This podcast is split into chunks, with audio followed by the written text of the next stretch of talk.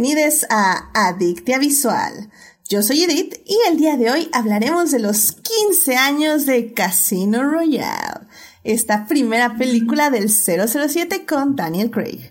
Para discutir, fangirlear, analizar y llenarnos de feels, está conmigo Esteban. Esteban, bienvenido al programa. Ay, mucho gusto estar aquí. Ahora me tocó el, orden alfabético de primero, eso está bastante fabuloso. Eso, caray, sí, sí, sí, ahora sí ya eh, nadie te ganó. Que digo, también es un poco extraño porque te ganaba como la ABC, o sea, es como, tenía que haber invitados con ABC, ¿sabes? Sí, sí, sí. Pues, ya, ya, ya, es, que ya es, dúo, vienes con, con Antonio, con Lala. Exacto. Ah, sí, sí, sí. Y ahora que sí pensé cosas, dije, eh, voy a, voy a decir, eh, recomendar cosas que nadie me va a ganar me toca ser primero, pero bueno. así, así es la vida. pero bueno, pues también aquí está aquí con nosotros Héctor. Héctor, bienvenido al programa. Hola, muchas gracias por invitarme. Ahora este es, es, es, un podcast un poco distinto al de la semana pasada, que sí estuvo bastante recargado de información, de arte, de cine. Sí, Pero sí. estuvo muy padre. Pero estuvo muy padre y, todo, todo es cine, también la acción es cine y sobre todo si es una película que es tan buen ejemplo de ello. Exacto, exacto. Sí, definitivamente si, si se perdieron nuestro programa del lunes pasado, estuvimos así 100% con la copa de vino y el sombrero así de copa porque fue puro cine de super arte, estuvo muy padre la plática y pues esperemos que les haya eh, dado ganas de ver alguna de las tres películas. Y por ahí Estuvieron densos. Estuvo denso, ahí Melvin estuvo, ahí bueno, en el estuvo bueno. creo que Bote, creo que Uriel Botello tal vez vaya a ver el espejo. Tal vez. Yo, yo le dije que viera Salo, pero a ver, a ver qué pasa. a ver si no me deja de hablar en algún momento. Yo, yo, yo le pasé el link, le pasé el enlace, porque ya están en YouTube, le pasé el enlace del espejo. Eso, caray. ¿De Ingmar Bergman? Eh, no, de Tarkovsky. Ah, ok, ok, ya sé. Sí, sí, sí, sí, sí. Y bueno, también aquí está con nosotros Melvin. Melvin, bienvenido al programa. Hola, hola, sí, ya, ya hice una aportación por ahí. ya me oí por ahí. Pero no, no te preocupes. Edith, gracias por invitarme. Un gusto, como siempre. Excelente, Melvin, excelente. Y pues sí, realmente, eh, tú, como bien dijiste en el chat del programa pasado, eres de cine de acción. Pero también le sabes al cine de arte, aunque digas que no, así que claro, te la claro. pasaste bien también en el chat del programa sí, pasado. Sí, sí, claro, claro. y ya vi todas esas, entonces ya. Uf, uf, uf. Pero ya, ya, ya pasé por todo eso.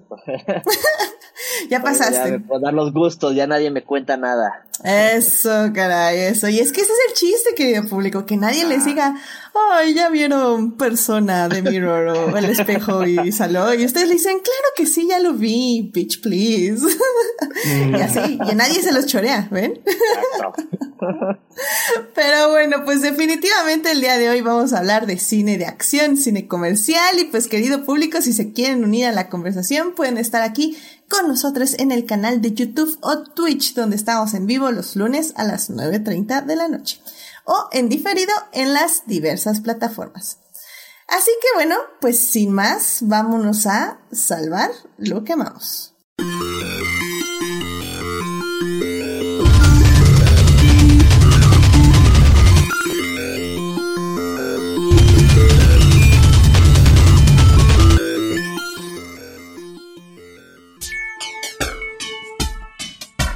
Muy bien, ya estamos aquí para salvar lo que amamos. Esteban, ¿a ti qué te gustaría compartir con el público esta semana?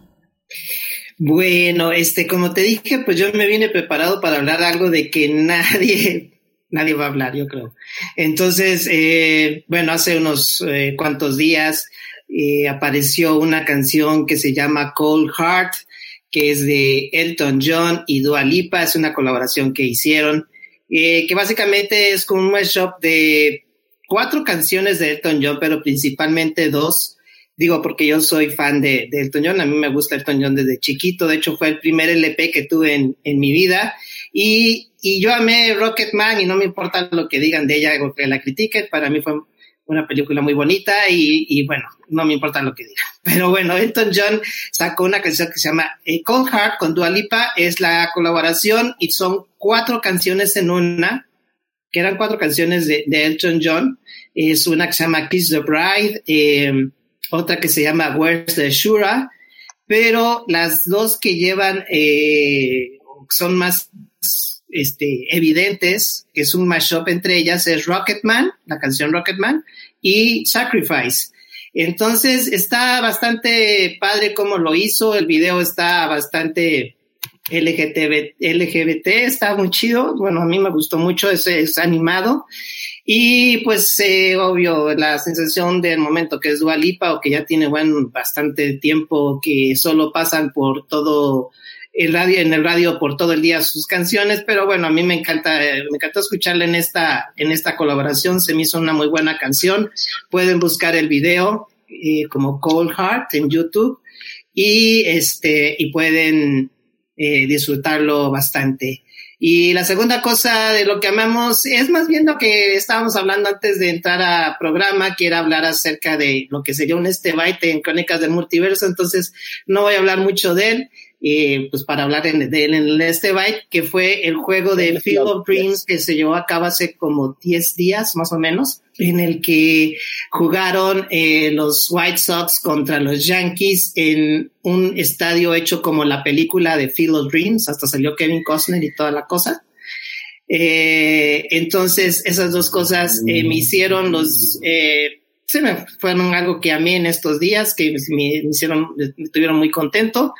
Y, y, bueno, pues voy a dejar ahí la semillita, luego hablar más de qué es Field of Dreams, cómo fue esta película, qué es lo que trata y por qué hicieron este homenaje eh, próximamente en Crónicas del Multiverso. ¡Yay! ¡Qué manera de hacer crossovers, Esteban! No, bueno.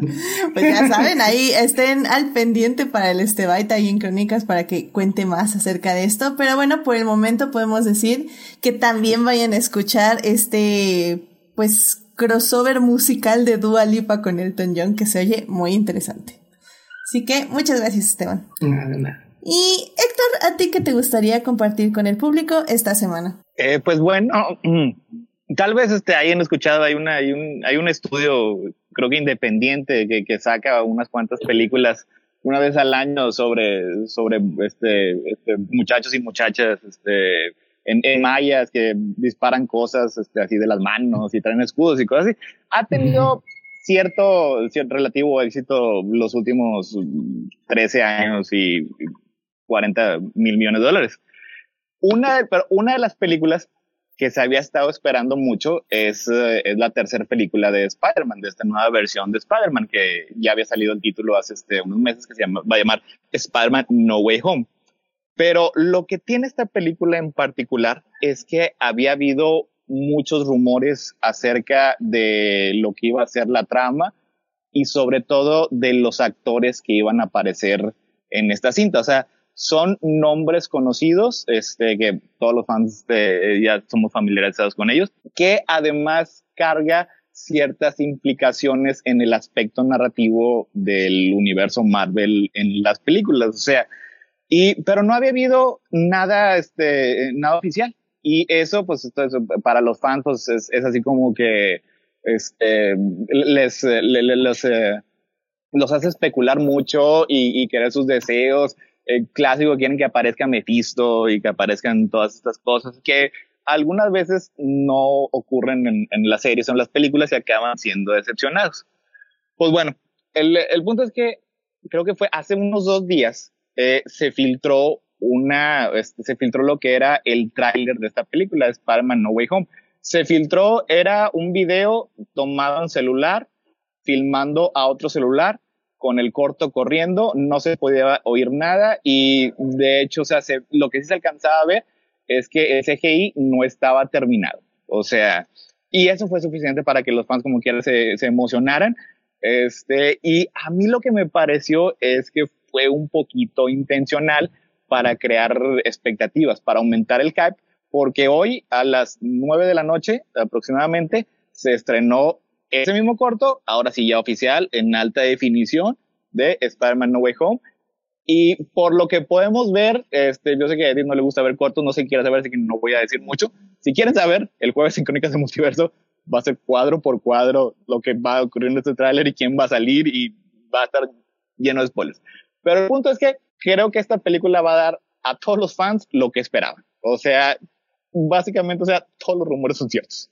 Todo va a estar ahí. O sea, y, y salen cosas, o sea, que, que, que, para los fans de las películas, pues, sí, sí, son, son, son realmente, son, son emocionantes. O sea, lo que es las actores, los actores, este, incluso nada más, este, las voces de ciertos personajes y de lo que va a tratar la historia, pues se va, se ve muy, muy padre. Estamos todos esperando ya para ver esta, esta película. Sí, pues bueno, ya saben, querido público, hashtag no vean trailers.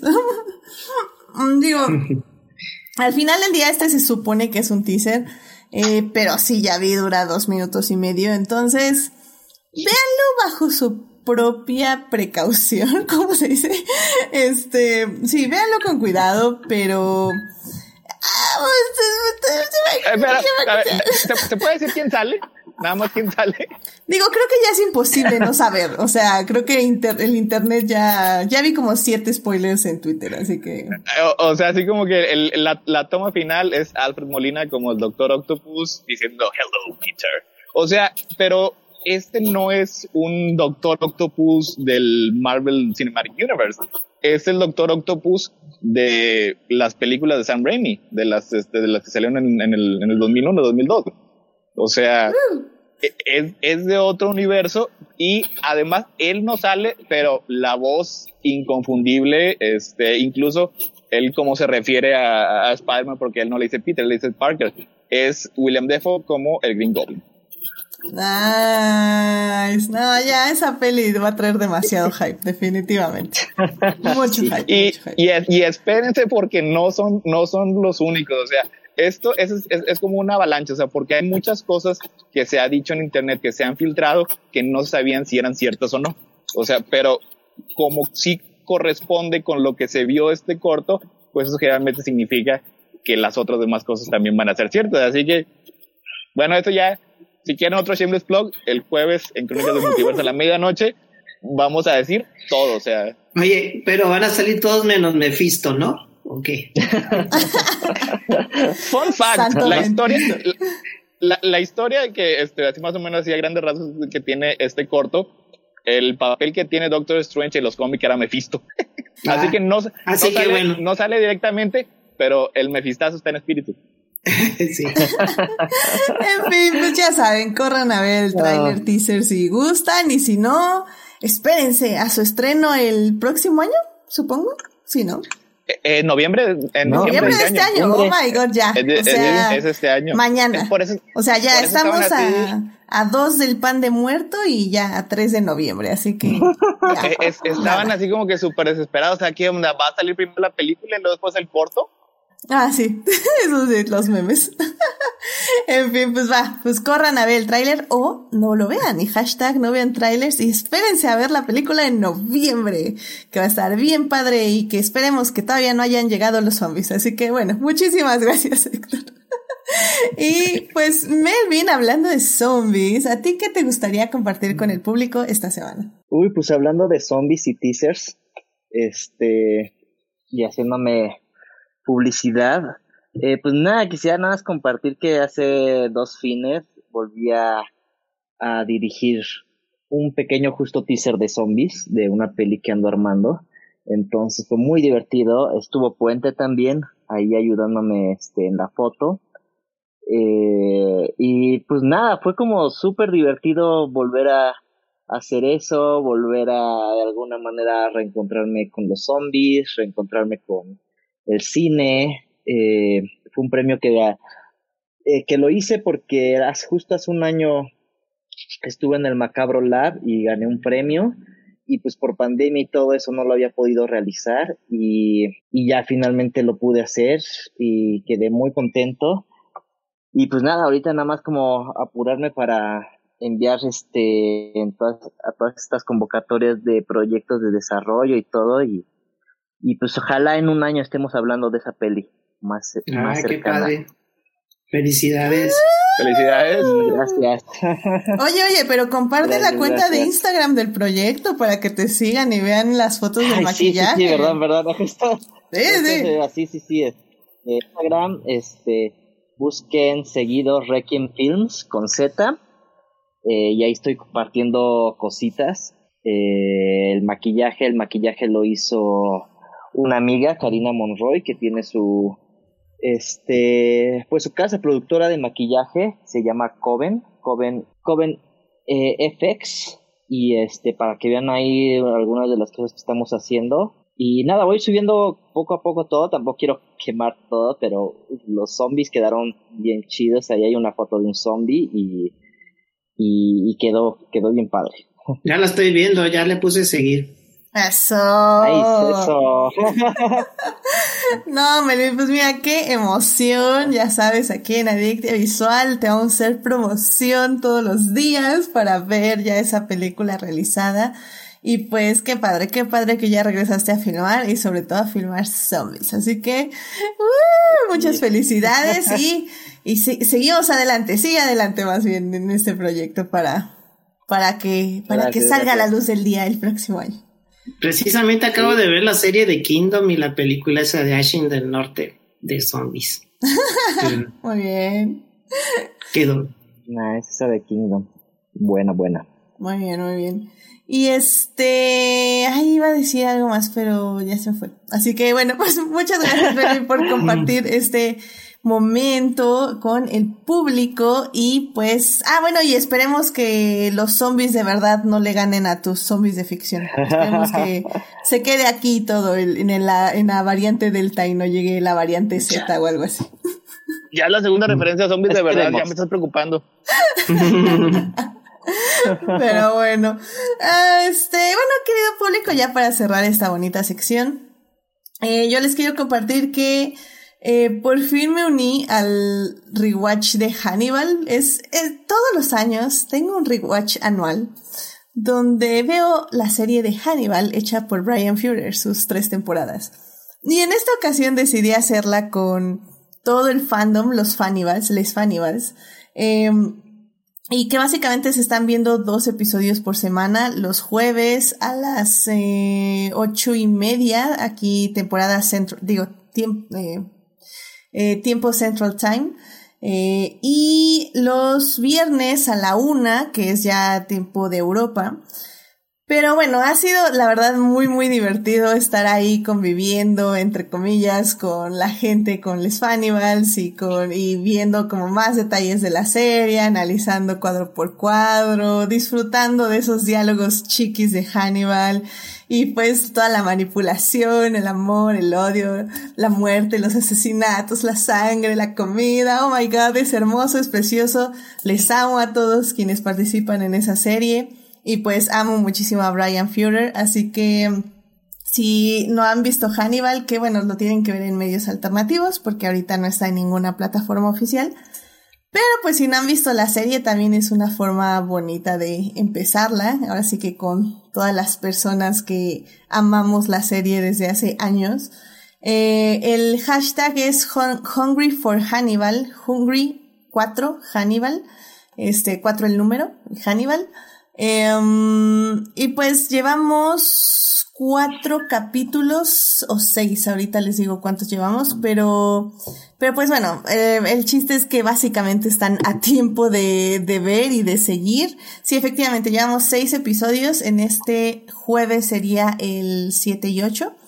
Entonces, pues, únanse si gustan ahí ver eh, Hannibal y tener datos curiosos de la serie y mucho fangirleo por la serie y Ay, la verdad es que sí, creo que lo he dicho varias veces, pero sí, Hannibal es mi, mi serie favorita de todos los tiempos, ever forever, así que, y no me canso de verla una y otra vez, así que, pues vayan ahí a los rewatch pues sí, mi timeline en los jueves en la noche se llena de spam de Hannibal, así que, sorry, not sorry.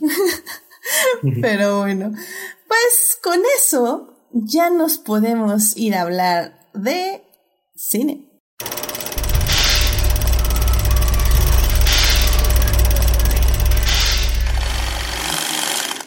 Muy bien, ya estamos aquí para hablar de cine y en esta ocasión vamos a hablar de Casino Royale, esta película que se estrenó en el 2006.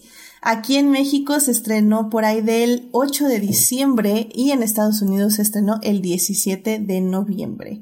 Pero bueno, ya vamos a festejar que cumple 15 años y bueno, Casino Royale Eh, pues básicamente es la primera película de la franquicia de James Bond protagonizada por Daniel Craig. Vamos a hablar eh, más detalladamente en la primera parte acerca un poco de la historia de los 007 y cómo llegamos a Casino Royale. En la segunda parte vamos a hablar ya de la película en sí, por qué fue tan interesante, transgresora e, y pues así como que sorprendió y rompió un poco la franquicia, por decirlo de alguna forma.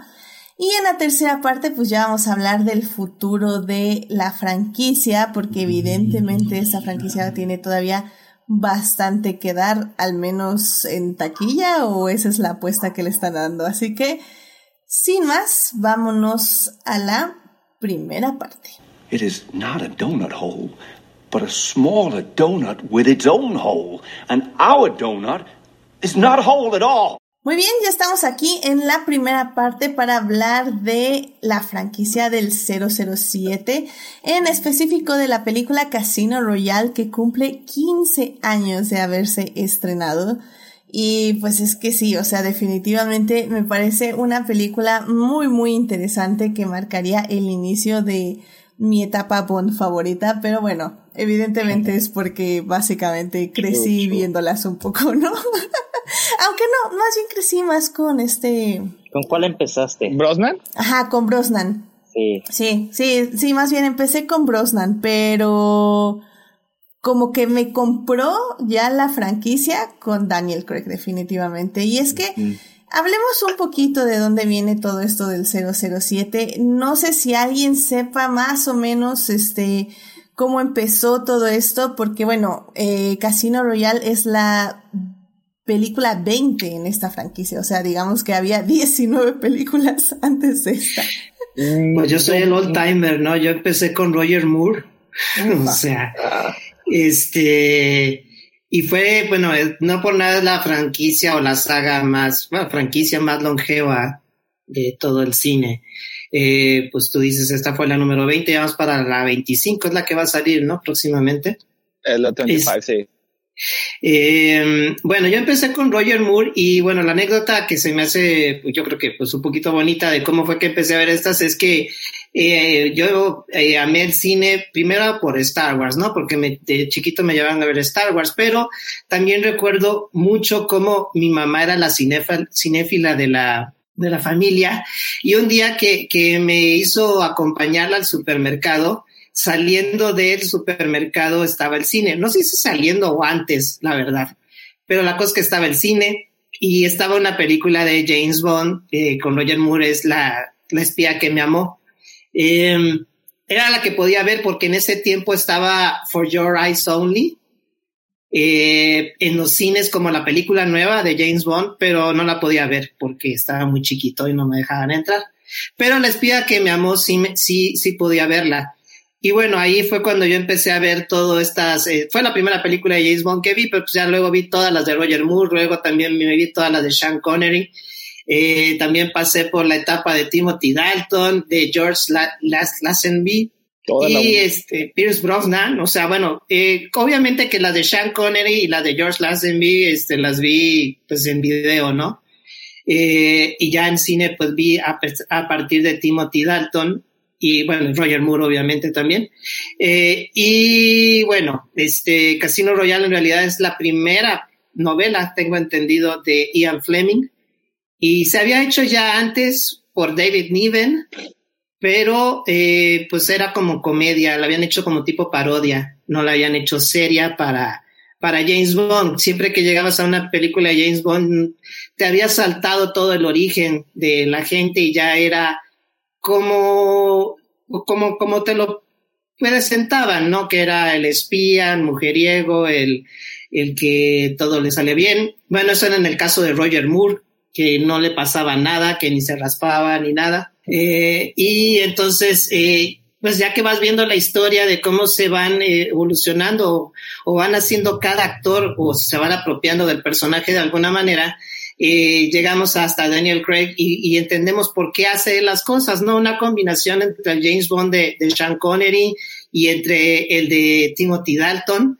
E incluso entra el James Bond de George Lazenby Lazenby, eh, no sé si lo estoy pronunciando bien, la verdad, eh, que fue el único que él solo hizo una película que era At Her Majesty's Secret Service, en el que esa, eh, esa película de este George Lazenby es como, como la Last Jedi de, de, de los de James Bond. No, no, ¿eh? no es cierto, no, no, no. Palabras. A ver, voy anotando el nombre porque ahora la Bueno. tengo que ver.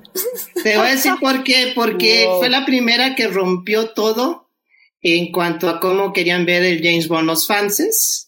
Y los fans, eh, pues la masacraron y la hicieron, este, añicos. Sí, tengo que ver que George Lazenby también no, no tiene mucho carisma, ¿no? Como James Bond. Pero la verdad es que presentaban algo muy diferente que se llega a entender hasta que sea el tiempo de Daniel Craig. Eh, en ese tiempo, pues fue muy rechazada eh, por, por estas cuestiones, porque rompía mucho con las anteriores películas de James Bond. Y entonces por eso trajeron a Roger Moore y pues Roger Moore hizo lo que, lo que hizo, o sea, se apropió de, del personaje de esa forma de, eh, pues como que muy galante, como que muy impecable, como que siempre bien vestido y, y que nunca le pasaba nada, eh, amén de todas las cosas de mujeriego y todas esas eh, ondas que sí eh, eran de la época, como que se veían como que de- debía ser como algo muy cool, algo que pues en, en este tiempo no, no funciona para nada, ¿no? Eh, pero entonces, eh, bueno, eso es lo que yo viví de la historia de James Bond en pocas palabras o un resumen muy rápido de cómo han ido cambiando. Me gustaba mucho el, el- el James Bond de Pierce Brosnan porque yo desde que veía Remington Steel, todo el mundo hablaba de que este debería ser el siguiente James Bond. Y se, no se pudo hacer por, por motivos de contrato con Remington Steel, con la serie, eh, y pasó a Timothy Dalton y Timothy Dalton le dio un, un giro muy de acción, muy frío, muy diferente a, a lo que yo había visto con Roger Moore, por ejemplo. Eh, y es algo que lo volví a ver hasta que llegó Daniel Craig. Nice, nice, nice. Oye, sí, porque al final del día es, es muy curioso, ¿no? Como una franquicia tiene que irse reinventando poco a poco justo para permanecer vigente. Eh, digo, la verdad es que mi ejemplo más cercano para mí es, por ejemplo, Doctor Who, ¿no? Que tienes como este mismo concepto de este, un, eh, alien para nosotros, pero bueno, es un señor del tiempo eh, con diferentes caras viajando por el tiempo y el espacio con diferentes ayudantes durante cientos de años, ¿no? Y en este caso, pues es desde 1965. Un, uno. Uno, 61. Entonces, ¿cómo, cómo vas renovando esa franquicia? ¿Cómo vas contando nuevas historias? ¿Cómo vas eh, manteniendo fresco todo lo que... Y bueno, y una, conservando a tu público y dos, llamando nuevo público, que creo que es lo más complicado.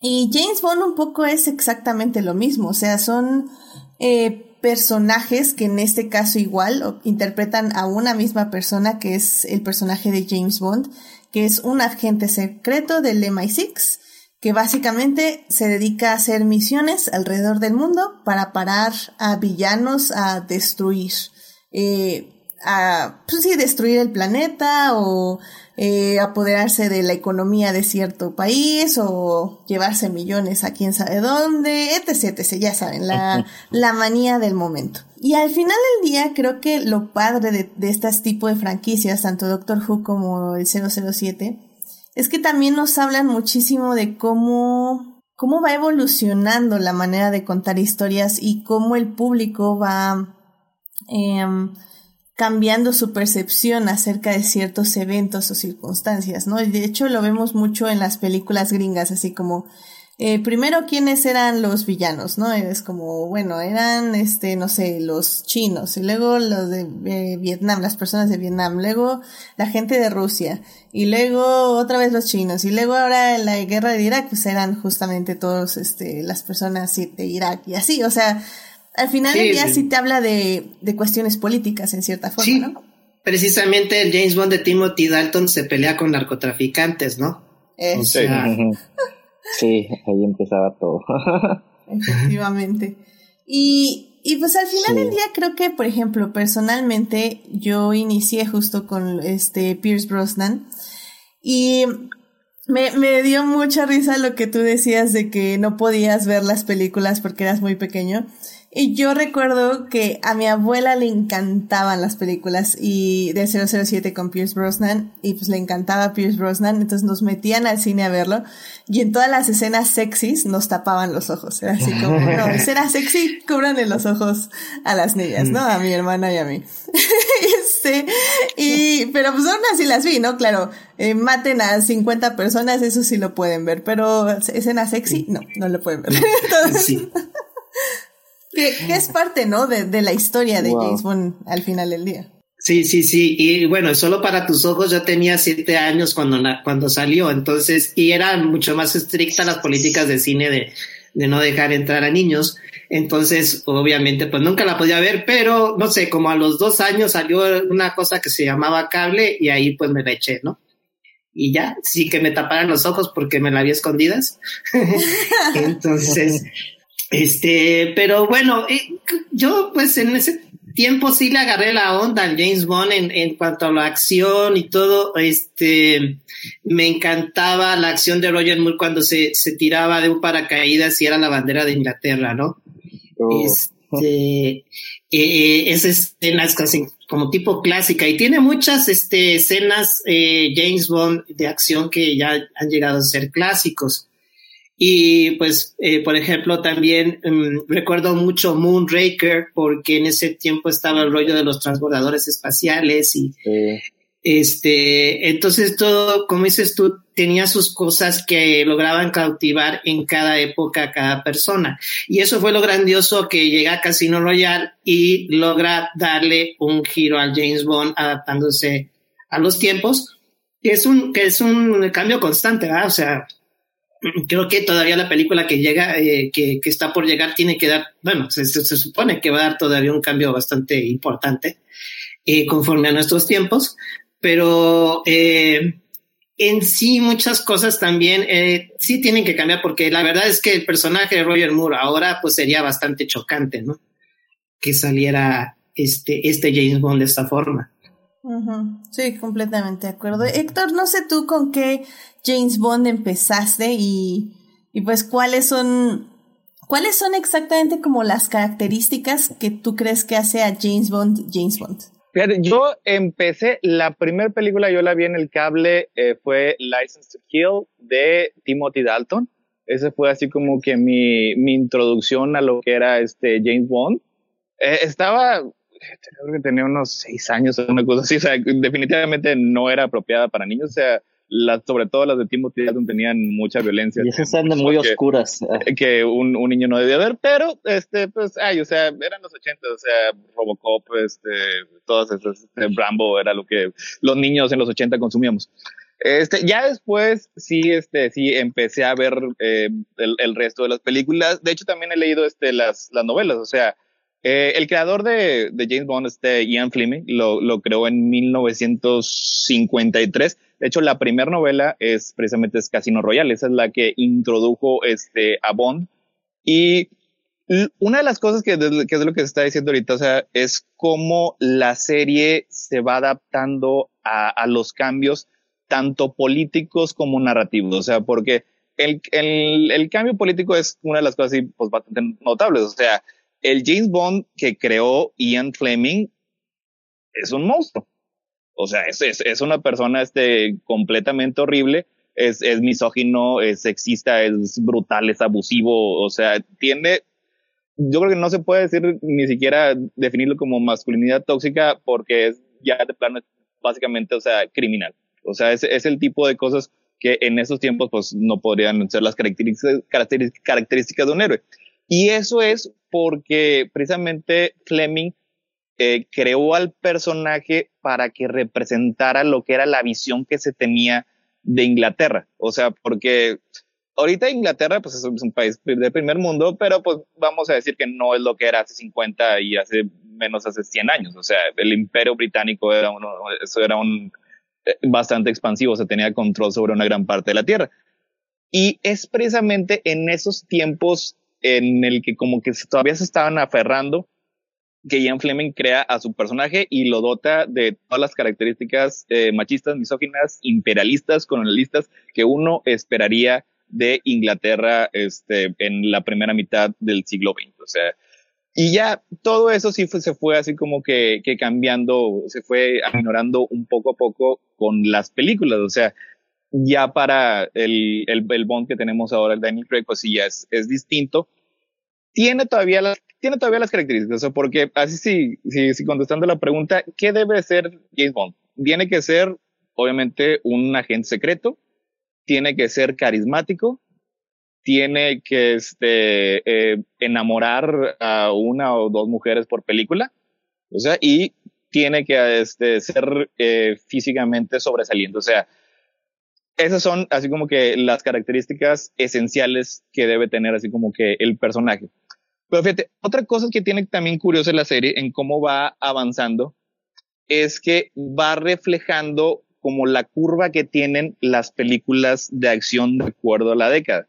O sea, porque generalmente se inicia con una acción mm, relativamente creíble, relativamente este, eh, realista, y conforme va avanzando se hace más y más y más y más exagerada, más grande, más gadgets y ya van al espacio, que es, es precisamente es, la misma curva que podemos ver este ahorita en las películas, o sea que con algo como Casino Royale de lo que vamos a hablar ahorita, es una película con una acción bastante grounded, bastante realista, mientras al mismo tiempo ya estamos viendo que en la, la, la serie Rápido Furioso ya están yendo al espacio, que es exactamente lo mismo que le pasa. Y es precisamente en respuesta a ese tipo de cosas que llega un momento en el que al cambiar de Bond o al cambiar de este, de, de, la, del tono de la serie, se tiene que decir así como que ya, o sea, vamos a regresar a, a nuestras raíces, vamos a hacer que este,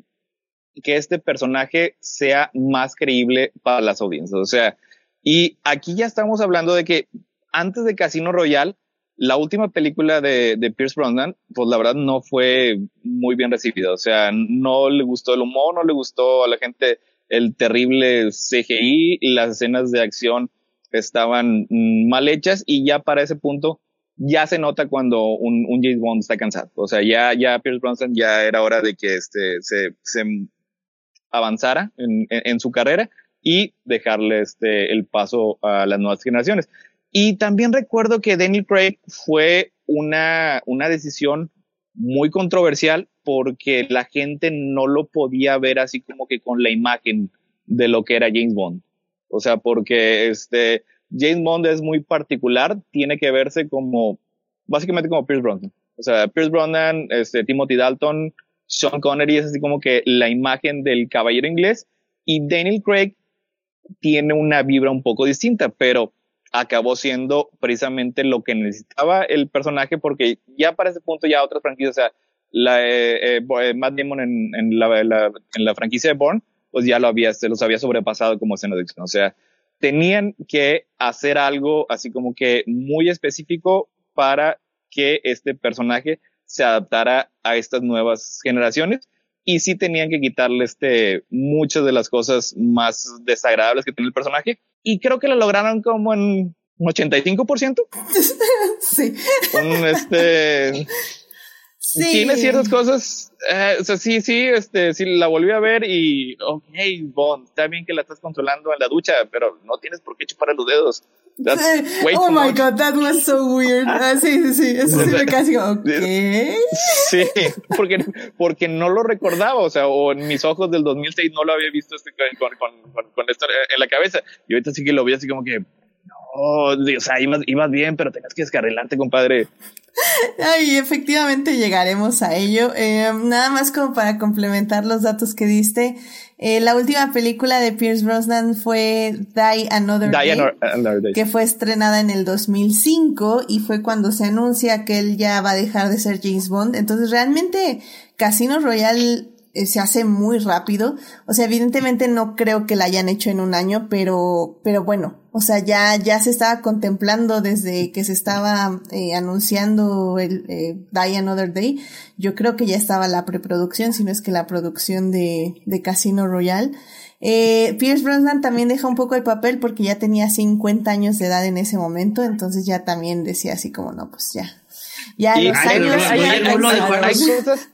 Oye, el lo dejó a los 58, creo. Eh, eso ya, empiezan a ser pues, como bien problemáticas, o sea, porque los intereses románticos pues siguen siendo relativamente joven. Y de hecho Roger Moore fue el que dijo, oye, ya que me emparejen ahí con estas muchachas, ya se ve bien crítico, o sea, ya no puedo, ya no puedo estar así con, este papel. Y como quiera, si se hizo muy rápido, tengo que darle un plug a una de mis películas favoritas que no puedo creer que no haya tenido dicta visual en sus 15 aniversarios. Batman Begins fue la película que introdujo así como que al léxico mainstream lo que es la idea de un reboot, porque anteriormente toda la serie de Bond eh, tenía una continuidad, vamos a decir, un poquito libre, pero básicamente se pensaba que era la misma. O sea, pero igual como ocurrió con Batman, con una anterior entrega que, que tal vez este, a las audiencias le pareció demasiado exagerada, decidieron reiniciarla con un tono completamente distinto. O sea, y de hecho el, uno de los escritores, Paul Hoggis, sí le da este, su, crédito a Batman Begins por haber inspirado en parte el tono y el concepto de lo que habría sido Casino Royale. Y digo, eh, aquí Melvin, no sé si tú estés de acuerdo conmigo, pero yo creo que también una gran parte de por qué Casino Royale es como es, se lo debemos a Jason Bourne, esta franquicia este, protagonizada por Matt Damon que pues básicamente la primera de Born Identity se estrena en el 2002 y la segunda de Born Supremacy se estrena en el 2004, que ya creo que ya habían sido pues bastante bien recibidas justamente por eso, como bien dice Héctor, como eh, traer al, a la tierra a un personaje que lucha a mano limpia y que puede ser lastimado y que puede ser golpeado, pero aún así que se levanta sobre todos los demás y que sale victorioso en cierta forma, ¿no? Y también fue la forma de filmar que ya era como más, eh, como de campo, este, handicam, este, bueno, cámara a mano y movimientos así frenéticos que obviamente el 007 no los toma,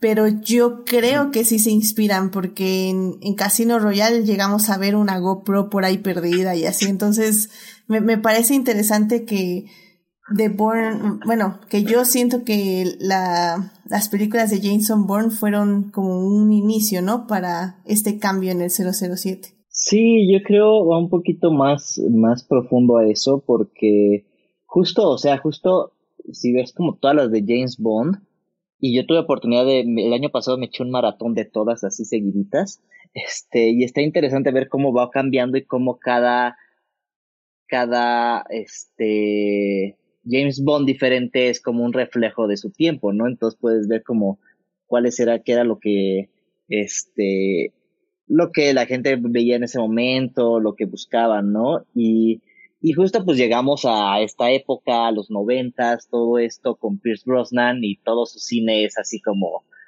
Hollywood, ya sabes, entre más, este, entre los villanos sean, eran, o sea, eran más exagerados, ya sabes, de estos que querían dominar al mundo y cada vez más ridículos y todo eso, pues eran los noventas, ¿no? Y, y creo que la última, este, o sea, con Golden Knight Golden Knight te presentan este justo es como un parteaguas porque es todo diferente a Timothy Dalton, a todos los 007, es tecnología, ¿no? Es un James Bond más héroe de acción, ¿no? Y llegamos a The World Is Not Enough, que yo para mí creo que ese sería como bien el cierre de la trilogía de, de este Pierce Brosnan. Y luego, si mal no recuerdo, este, entre The World Is Not Enough este, que es 1999, y, y la otra que es este, aquí lo tengo, Die, Another Day, que es, ajá, 2002. Entre esas sale, sucede el 11 de septiembre. Entonces, creo que ahí hubo un parteaguas porque entonces ya como que se rompe toda esta fantasía de héroes de acción que pueden salvar al mundo y y los villanos dejan de ser estos este megalómanos, ¿no? Que quieren dominar el mundo y entonces como que todo se vuelve real, ¿no? Los villanos viven ya en otro país, pero dentro de este, de este mundo real, este, Estados Unidos ya no puede detener este, a los malos, ¿no? Entonces, rompe mucho eso y yo creo que eso impactó un poco Diane Day porque era esta historia todavía, o sea, mucha fantasía, ¿no? O sea, era un villano que tenía un super satélite y quería derretir los polos o no sé qué, pero tenía como esta super máquina, ¿no? Entonces... Que bueno, no sabemos qué hace Elon Musk los fines de semana, pero ok. Bueno, eh, ahorita ya estamos iniciando una nueva época de villanos, pero eso es otra cosa. Pero en ese entonces sí, sí, sí, perdón. Ajá, pero en ese entonces, ajá, entonces ya James Bond ya no pertenece a este mundo, ¿no? O sea, Pierce Brosnan, el James Bond de Pierce Brosnan ya no pertenece a este mundo. Y entonces por eso salen estos nuevos héroes, ¿no? Tipo Jason Bourne, ¿no? Que son más underground, más, este, ¿cómo decirlo? Se mueven más sucios, digamos, ¿no? Entonces ya necesitamos enemigos ya más reales, ¿no? El gobierno, ¿no? Conspiraciones, todo eso, ¿no? Entonces, pues sí, Die Another Day muere, ¿no? Porque ya, ya no, ya no es parte de este mundo, ¿no? Este, y entonces sí, justo nace como respuesta un poco Casino Royale, que ya necesitamos como este, un, por eso creo que, me, digo, ya, ya hablaremos ahorita más de eso, pero ya justo Casino Royale vuelve otra vez como a las raíces no tenemos como estas super tecnologías ni nada, este, le dan una pistola nada más, ¿no? Y es como todo, o sea, y el villano tiene que ver como, no es dominar el mundo ni nada, es nada más como que guerri, este, guerri, este, ¿cómo se dice? Estos como caciques y eso que quieren el poder de las regiones y mueven dinero y no sabes quién es el malo realmente, ¿no? Y hay, ya hay como muchas cosas, este, debajo de la mesa, entonces, y justo, ¿no? Cambia también. La foto ya es de todo como del Pierce Brosnan, que era como todo muy digital, todo muy clean. Aquí ya, este, incluso la primera escena de Casino Royale es como ya cine, es como más sucio, ves el grano en toda la peli, ¿no? Es, porque creo que había que hacer como ese cambio radical, ¿no? Y hacerlo como también ese realismo que también vimos en Batman Begins, ¿no? Que es como un poco, sí es un superhéroe, pero, ¿sabes? Ya es como bastante realista todo, ¿no? Y sí, la verdad se me fue por, no sé, se me fue completamente el aniversario de Batman Begins, la verdad sí lo hubiera hecho, pero bueno. Ahí inicia toda, inicia todo el cine moderno en Batman Begins, ahí inicia todo. Una, una, una vez más que has roto el corazón de Héctor. Sí, oye, y como vamos, Misión Imposible nunca va a salir, ¿eh? No, porque yo tampoco me acordé si no estuviera doblemente roto. Exactamente, exactamente. Pero bueno, esperaremos el aniversario de, Dark Knight, definitivamente.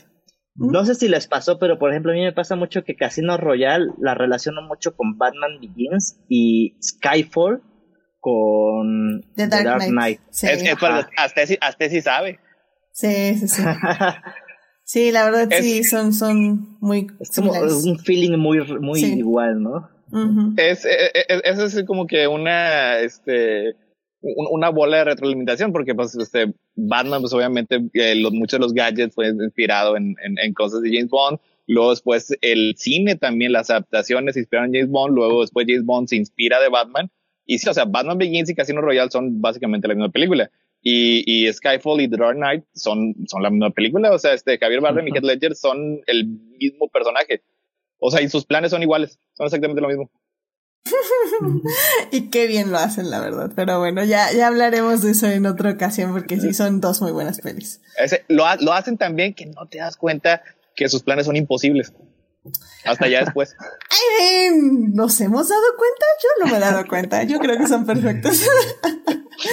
Pero en fin, pues miren, con esto yo creo que ya nos podemos ir a hablar, ir a la segunda parte, justamente ya para hablar de la película. Así que pues vámonos ya a la segunda parte. Muy bien, ya estamos aquí en la segunda parte de este podcast. Estamos hablando de los 15 años de Casino Royale, la primera película de Daniel Craig como el 007. Y bueno, pues en la primera parte estuvimos hablando un poco de los James Bond y de la vibra de qué es un 007 y qué es un James Bond. Y bueno, pues aquí ya vamos a analizar la película porque la verdad es que eh, la acabo de ver y ha envejecido muy, muy, muy bien. O sea, ya lo decía Melvin al inicio del programa, este, ese comienzo de los 10 primeros minutos que como ya hemos dicho, eh, marcan indudablemente la de, de qué va a tratar la cinta y cuál va a ser su ritmo y cuál va a ser su tono.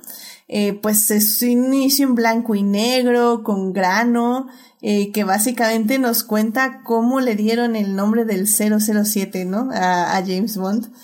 Y, y pues es así, es violento, es un poco Oye, hasta para empezar- nostálgico. para empezar- es brutal. Ajá. Es brutal. Y el es- típico. Es Exacto, es brutal. Desde el típico intro que veías en todas las películas de James Bond, que era con el tema de James Bond, y es esta mira que, que va por toda la pantalla y aparece él y, y pega un balazo así en el centro y se pone rojo el ojo y, y se va. Acá, cuando da, hace eso Daniel Craig, es que está destrozando a un tipo en un baño, ¿no? De hecho, Está- Es- Está padre porque en la cámara primero vemos al tipo así de frente y luego cambiamos así un reverso, eh, ahora sí que en 180 y vemos a Daniel Craig que nos dispara a nosotros. Entonces está, está padrísimo, la verdad les queda muy muy bonito. Y pues justamente de ahí entramos justo al intro, que ya también es una gran costumbre de las películas de James Bond, que esto no sé cuándo empezó, supongo que fue en la época de Pierce Brosnan, no sé, ahí tal vez... No, no, no, no, 100%. no. adelante, Es adelante, perdón, perdón, de perdón. ¿Dónde Es- empezó es esto de, que la canción tenía que ser con una persona que iba a Ah, ser la, la canción? canción. Ajá. Mira, esto empezó, yo di, ¿No? yo, bueno, la- para decirte sincero, yo la primera que vi fue precisamente solo para tus ojos, que la canción la cantaba China Easton y era el éxito de 1979, ¿no? Pero si te vas mucho más atrás, desde Paul McCartney con Live and Let Die, este, eh, fue, fue un gran, fue un gran tema y desde ahí empezaron eh, los temas de James Bond, ¿no? Y si te pones a ver, en realidad todas son buenas, o sea, desde Goldfinger, desde, pues, este, ¿cómo se llama? The Es Living Daylights. Eh, A View to a Kill de Duran Duran, pero- pues esto en el 85.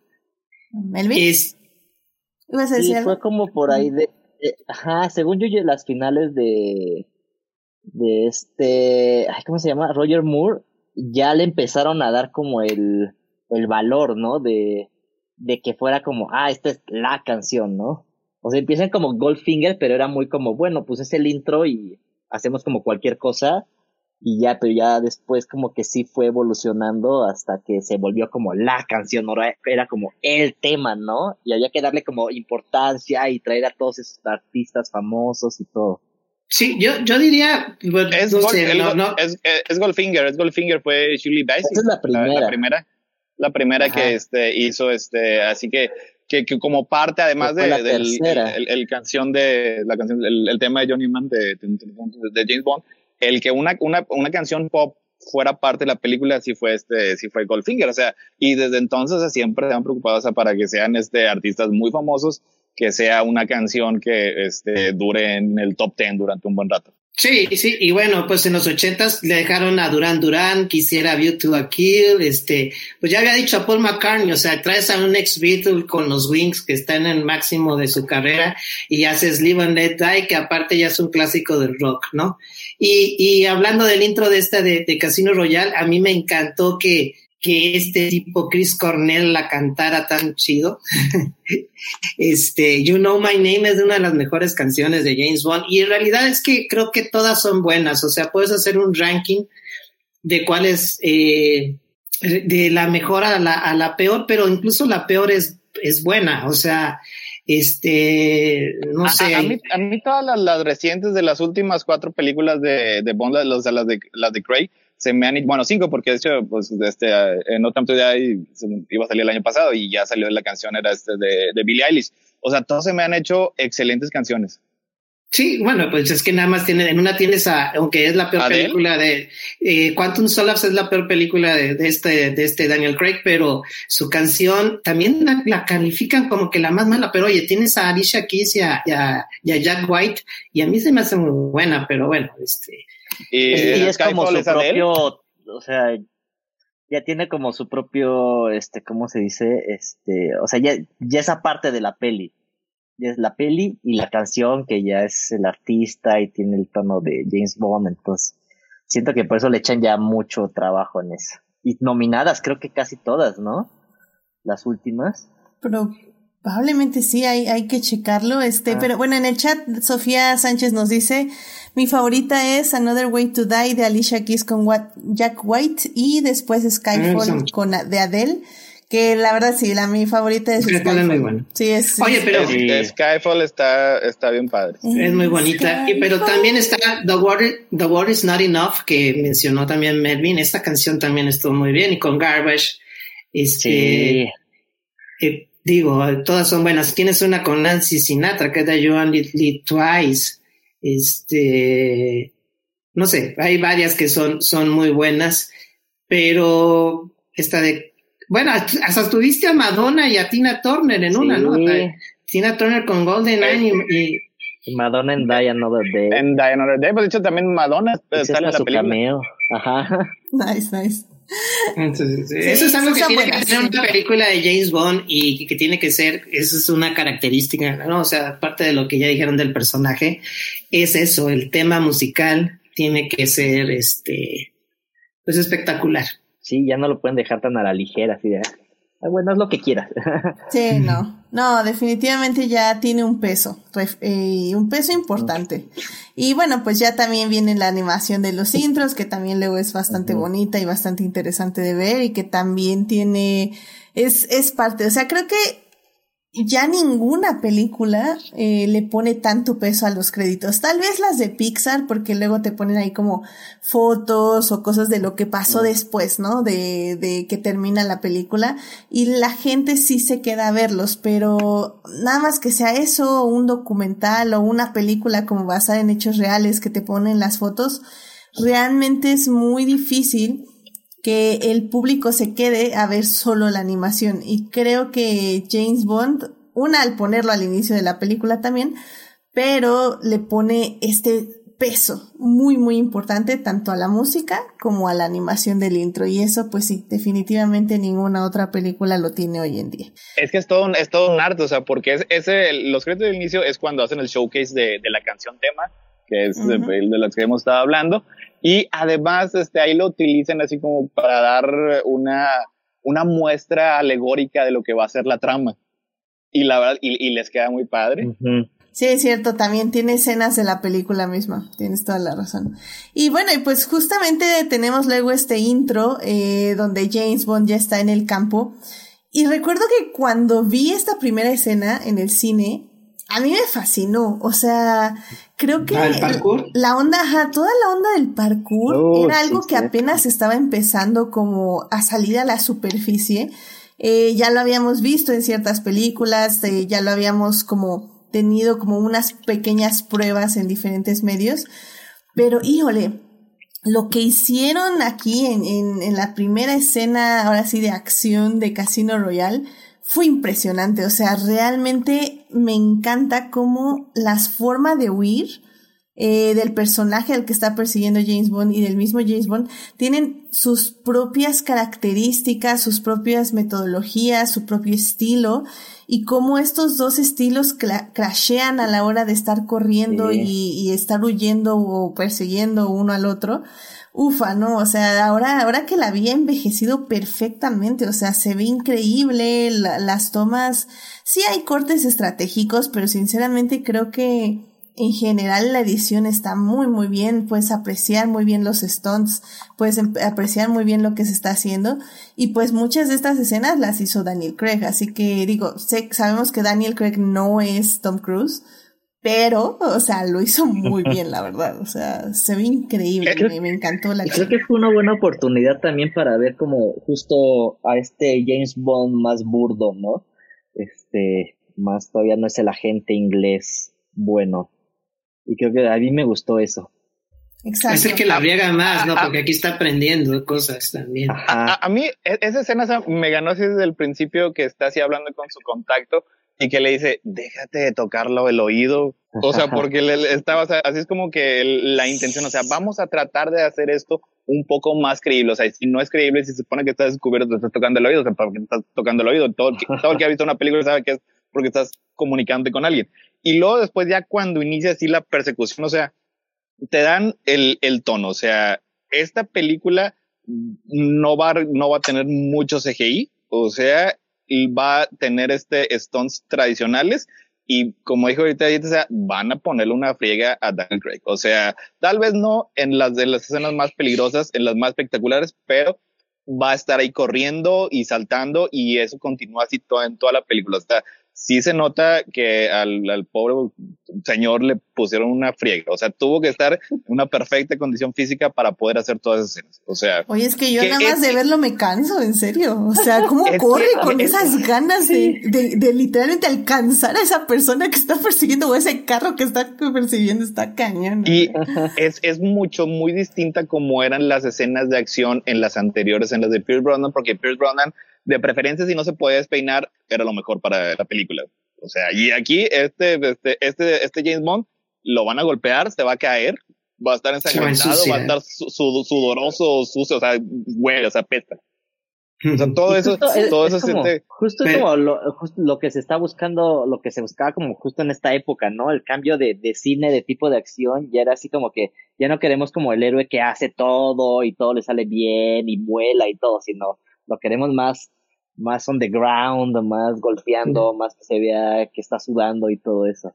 Ahí la, la sangre y todo. Donde se adelantó Bruce Willis, ¿no? Como héroe de acción.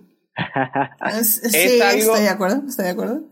Es, es parte, o sea, del vaivén, o sea, Bruce Willis lo trajo a la tierra, porque pues también este Timothy Dalton también era, era de acción un poco más convencional, y luego después va, fue pasando la década de los noventas, y se fue y se fue otra vez exagerando, exagerando hasta ya la culminación que fue The Another Day. Y aquí es de la, la, este, la, la liga se estiró demasiado, hay que soltarla y regresarla así a, algo más, más creíble así para, para las audiencias.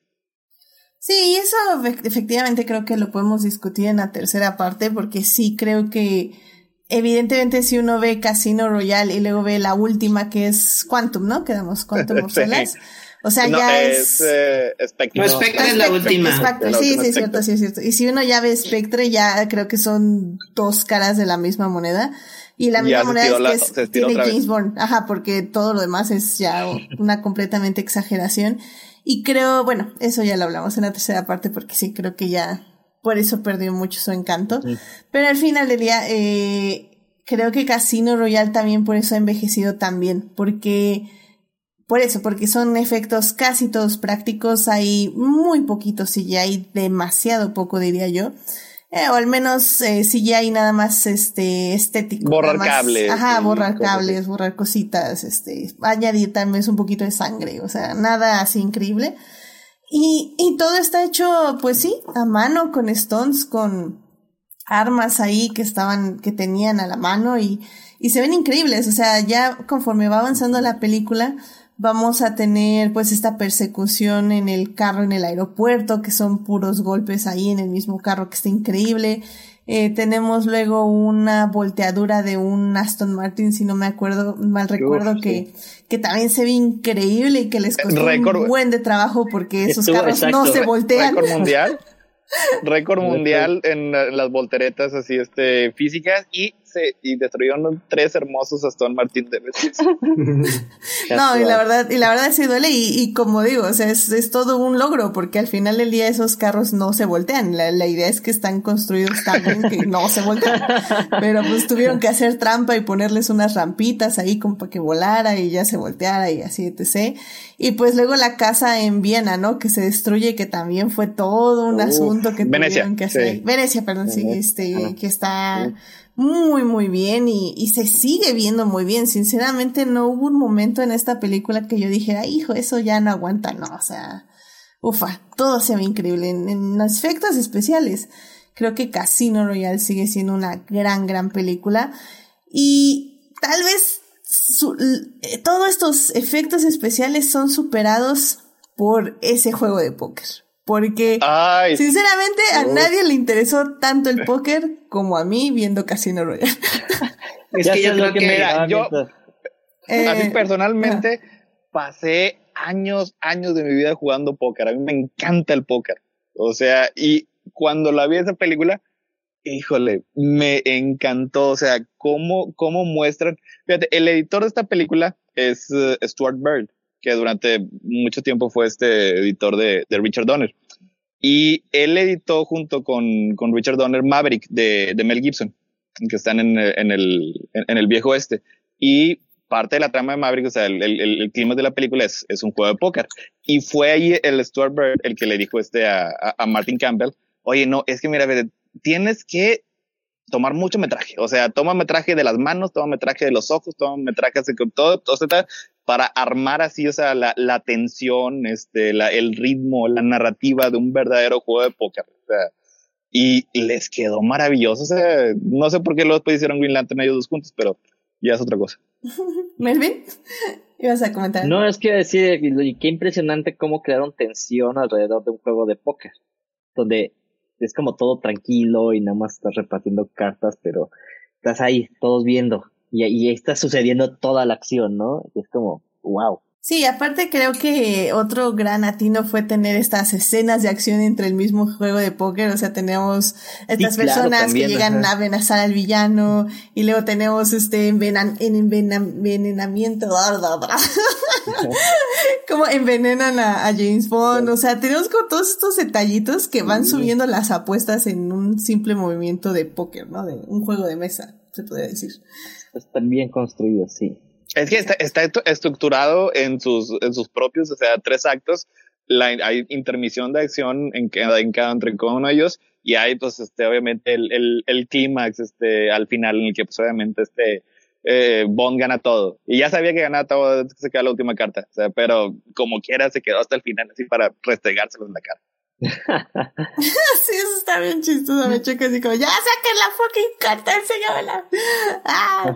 Y bueno, aquí obviamente tengo que hacer una pausa para hablar de el increíble personaje interpretado por Matt Mikkelsen, que lo amo con todo mi corazón. Probablemente fue la primera vez que yo vi a Matt en, en cine, en alguna película.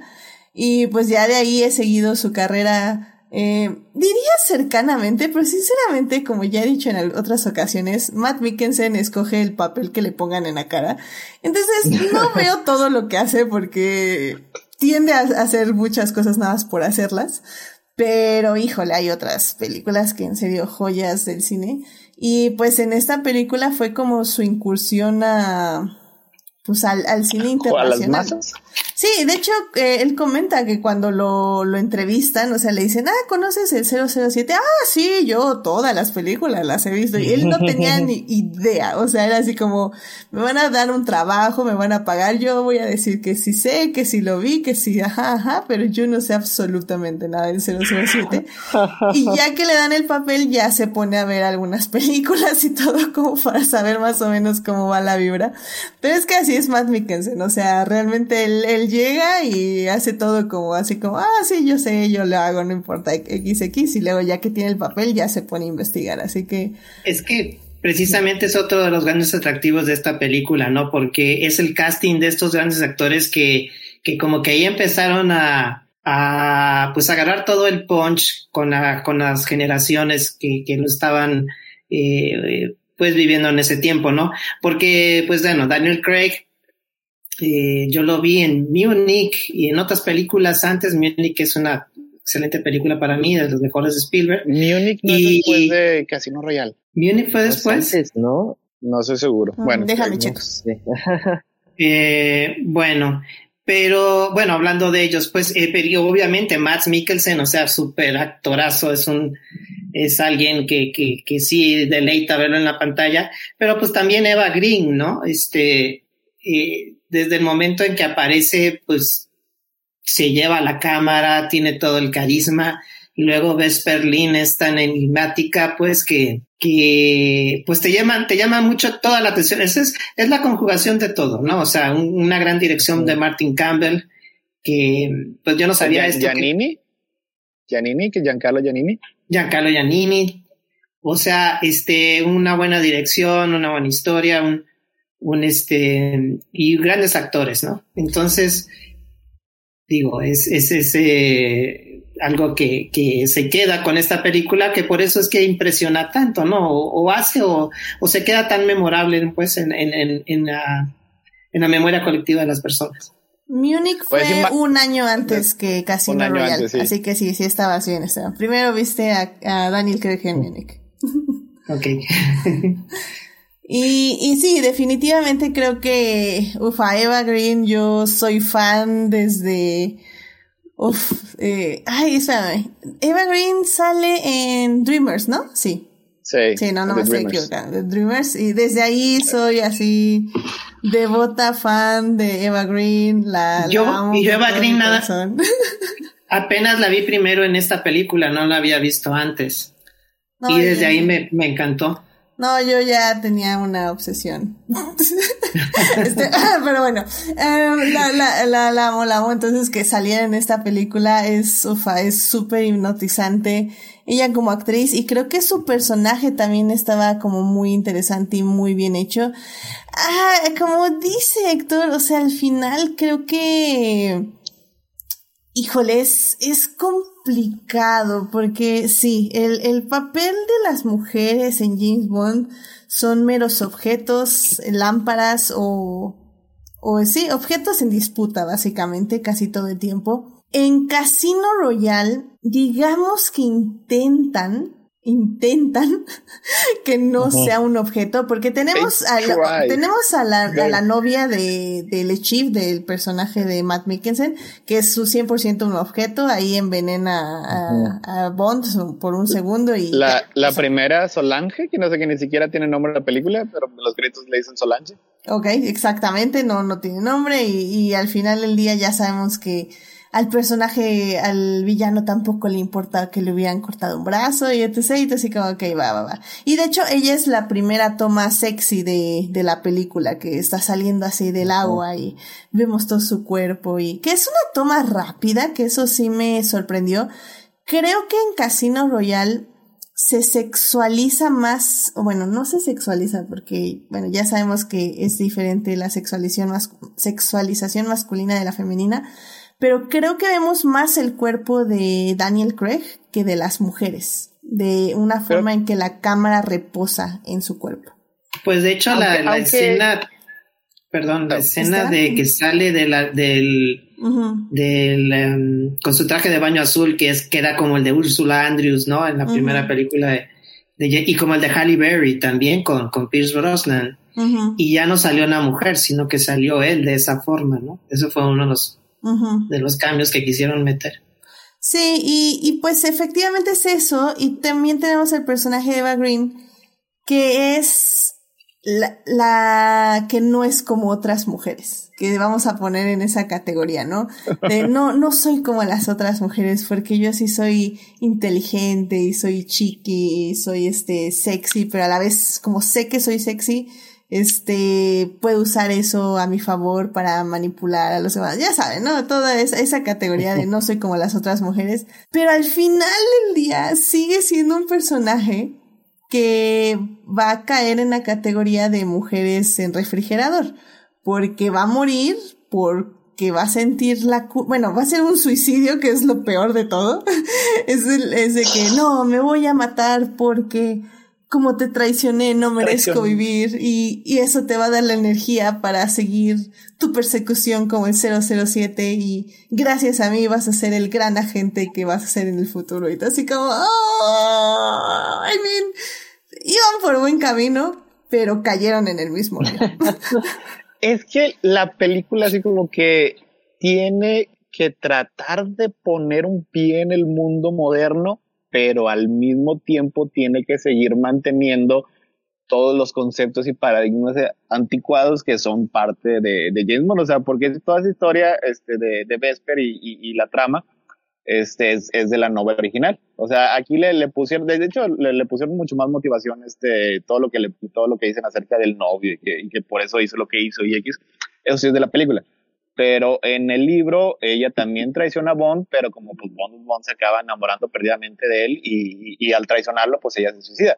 O sea, se suicida así nada más, sin escena de acción añadida, que es como tenemos este, la película.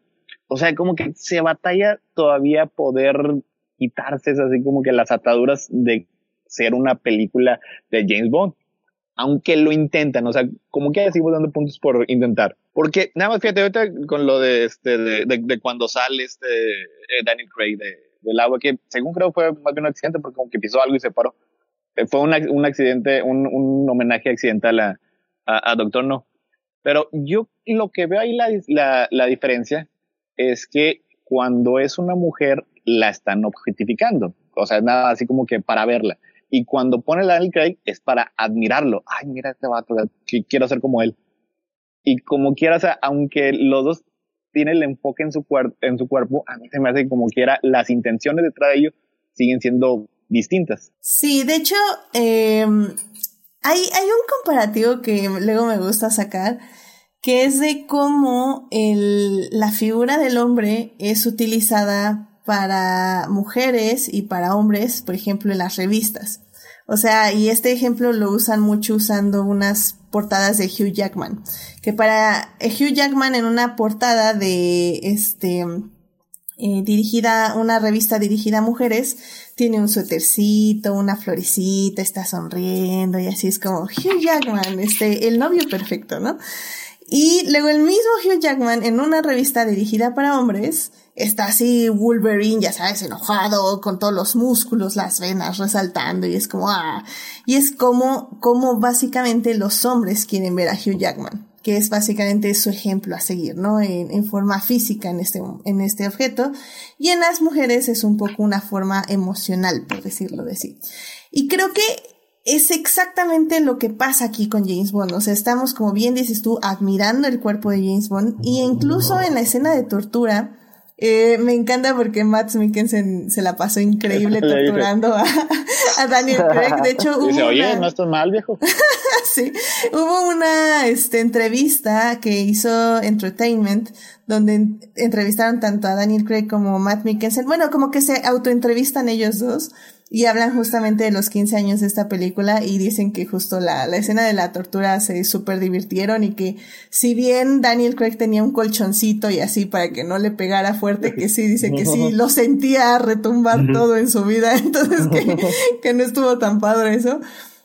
Pero bueno, en la película, en el contexto, pues es eso, o sea, hasta el, el personaje de Matt Mikkelsen le dice así como, no, pues James Bond, usted, usted sí se cuida, eh, qué buena forma, eh, guiño guiño. Y luego qué, qué, qué desperdicio, chinga. Ajá. Fíjate, e, e, e, ese, esa escena es así como que el, el propósito en, en los libros que creo que también lo exterioriza un poquito en, en, en la película eh, El Chifray es, o sea, se supone que es porque le están dando eh, a James Bond en donde más le duele, no necesariamente solamente físicamente, sino este, en, en él, en, su, en, su, en sus cualidades, en sus capacidades de lo que lo hace hombre. O sea, es por eso que, que Ian Fleming la, la, la, la, la imaginó, porque dice, ¿qué es lo peor que le puede pasar a James Bond? Pues que le estén pegando ahí. O sea, porque si lo dejan todo desfigurado, pues ya no va a poder ser James Bond. O sea, porque es así como que es, es su drive, es su motor, es su cerebro, básicamente. Wow, qué horrible estuvo eso.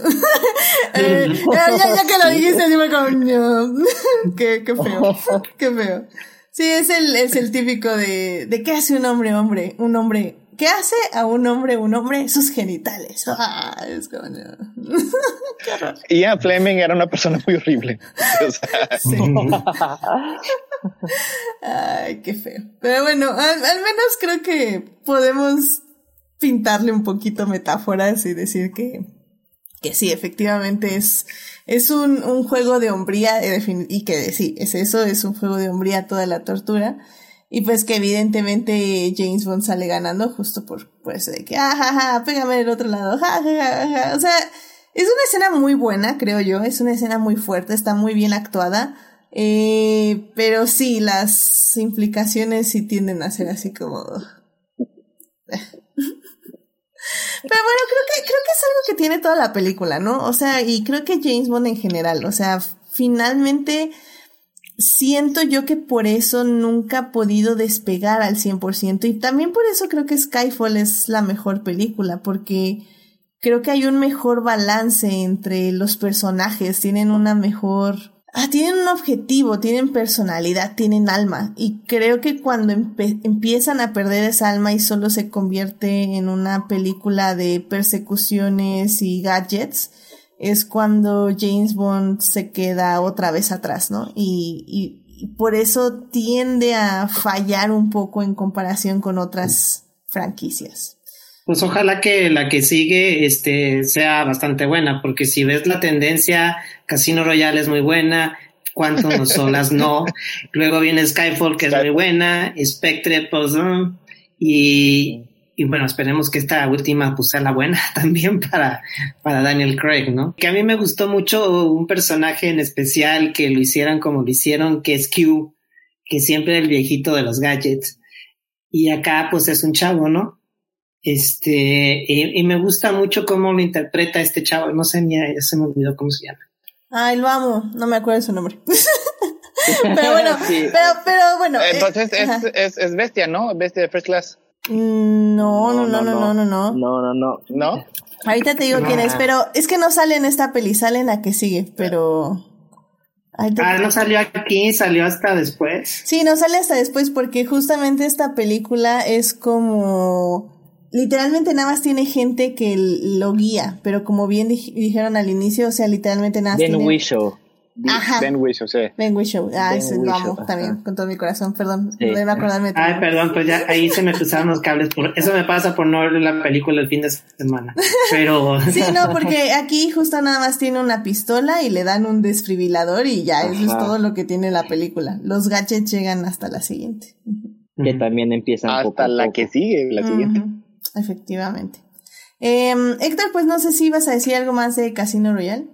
Ah, que es que esta es la que me sigue gustando más que todas, porque a mí me parece que como intento eh, es, es la que, la que mejor logra este, sus, sus propósitos. O sea, porque eh, en un inicio Judy Dench eh, la trajeron para GoldenEye también de, de, Martin Campbell y ella representaba así como que una, una, una nueva era. O sea, yo el primero que le hice a, Bond, al, al, Bond de, de, de Broadman, o sea, este, tú eres un dinosaurio sexista de la, este, del, de, de, la Guerra Fría. O sea, así como que de periodo, pues, ahora, ¿cómo iba a reaccionar Bond al tener una mujer a cargo? Y como es Dame Judy Dench, o sea, esa la mantuvieron a pesar de que fue, fue un reboot y ella permanece en esta película y permanece este, en, en, las dos siguientes y tiene un gran papel en Skyfall, pero al final de Skyfall ella muere y es reemplazada otra vez por un hombre, por Ralph Fiennes, y por ejemplo, y otro personaje clásico de, de James Bond que es Money Penny, era, que era la, la secretaria de M. Aquí en, en estas películas, en las siguientes la introducen como un agente secreto y al final Skyfall también es la secretaria otra vez de M, que otra vez es un hombre. O sea, es, es esa regresión que, que, que acaba en, Skype, que es lo que, como que me deja así como que un, un saborito curioso. Además de que ahorita que en la siguiente sección así voy a mencionar un poquito una característica bien extraña que tiene esta serie. Es que, creo que en ese, en ese sentido como que quisieron hacer el origen, como tú dices, de Batman Begins y, y acabó haciendo como tú conociste a, a James Bond, ¿no? Este, o el James Bond de Sean Connery, que está Money Penny y que llega ahí a ese tipo como como oficina, pero es como un departamento chiquito, ¿no? Que tira su, su sombrero al, al, perchero y que tiene que atinarle. Y, y, y, que fue como que llegar ahí otra vez, pero sí como que sí se sintió raro a no ver la evolución como, como si se iba, ¿no? En la, en la película. Como que las dos cosas al mismo tiempo y eso es lo que sí se siente raro. Pues miren, ¿qué les parece si ya nos vamos a la tercera sección?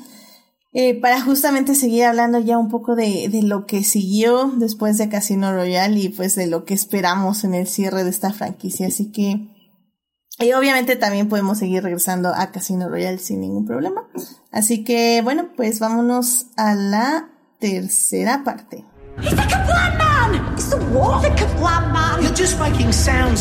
Muy bien, ya estamos aquí para hablar de, eh, más bien para seguir hablando de James Bond, en este caso de Casino Royale de sus 15 años. Eh, en la primera parte estuvimos hablando de lo que vino antes de Casino Royale, en la segunda parte estuvimos ya hablando de la película y ahorita en la tercera parte vamos a hablar de lo que siguió después de Casino Royale y de cómo va o cómo pensamos que va a cerrar la franquicia con eh, Daniel Craig, que por cierto la película no está disponible así en un medio streaming como tal, solo está disponible en compra y venta en diversas plataformas, así que pues ya saben, la verdad no, no es tan caro comprarla en digital, así que hay... está en 4K bien bella.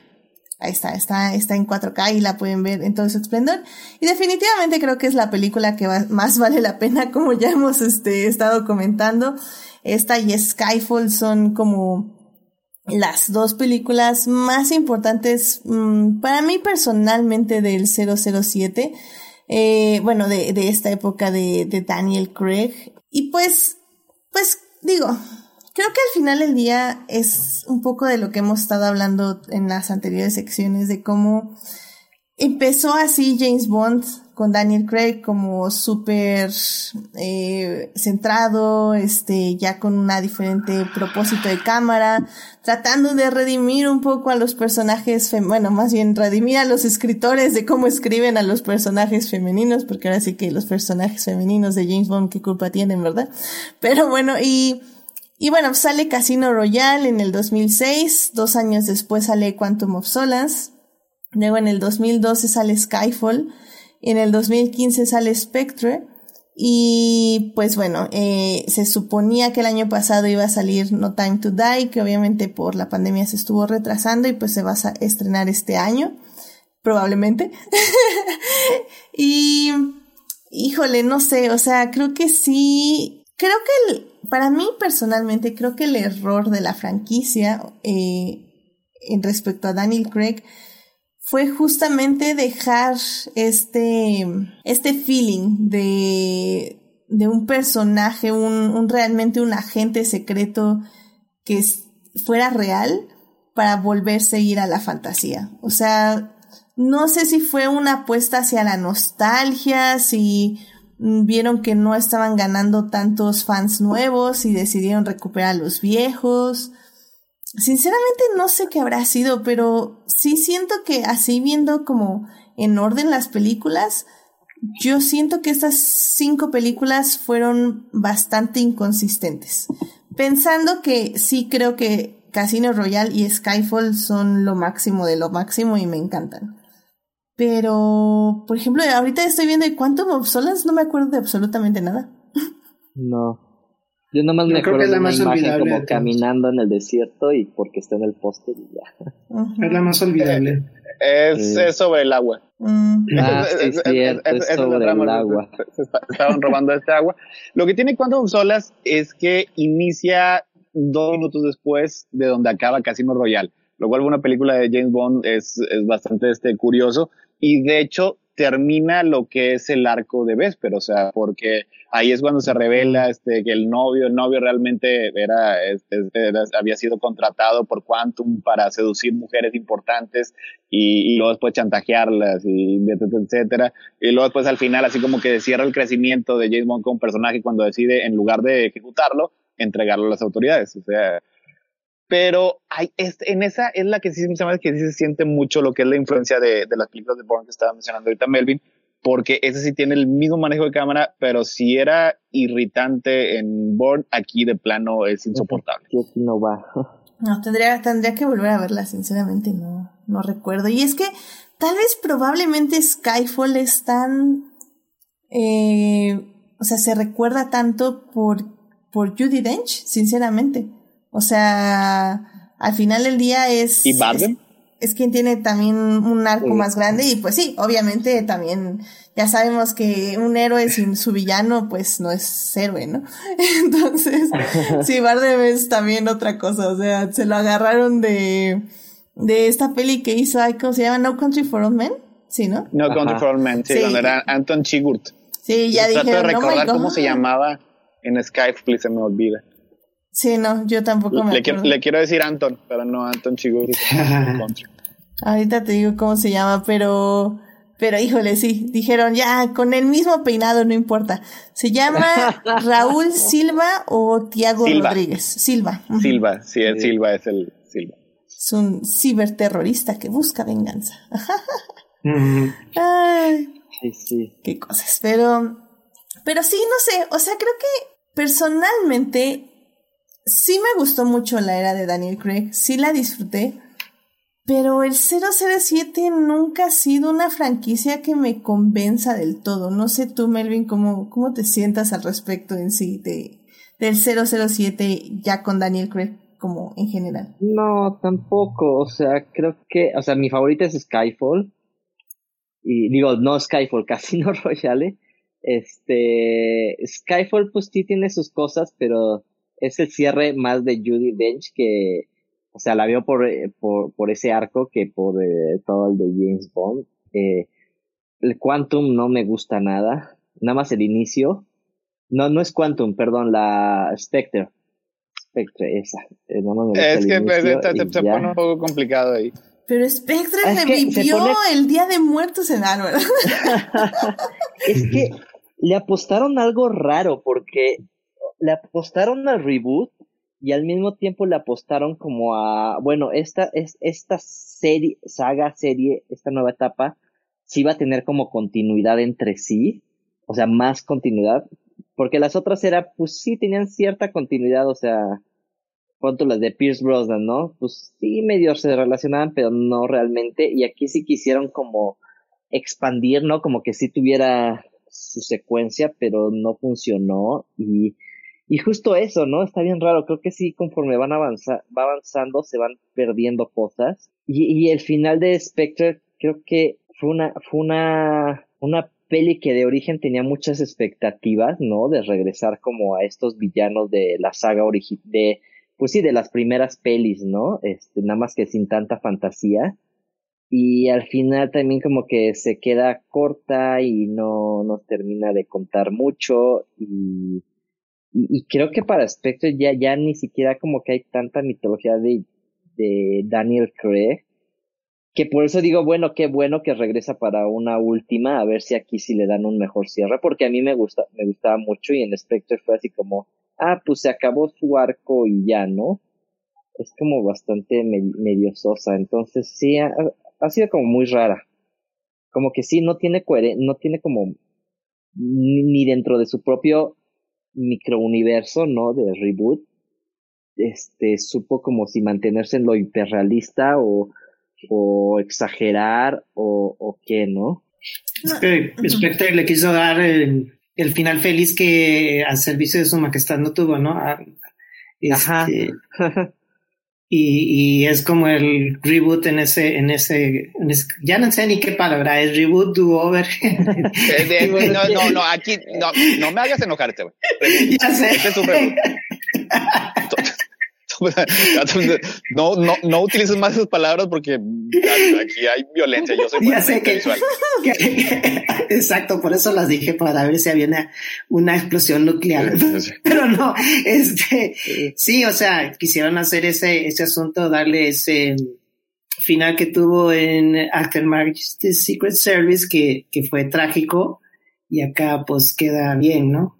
No sé, eh, quisieron como que volver a este a dar eh, toda esta esta saga como en algo nuevo pues vamos a ver vamos a ver cómo lo manejan en la en la que sigue que que para mí la mejor noticia fue cómo se va a usar el, el código de 007 no sí, eh, o sea está padre porque sí o sea parece que lo, a lo que le apuestan es que ya no va a haber más reboots ya es como ya va a haber esta continuidad lógica en, a futuro yo pensé que lo que más te había gustado es que iba a salir tu uh, Fleabag, que, le, que la, la, llevaron para que le puliera el guion.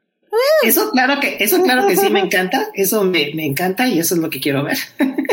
Desde que vi que se llevaron a, a a, Philly Waller-Bridge. Ajá.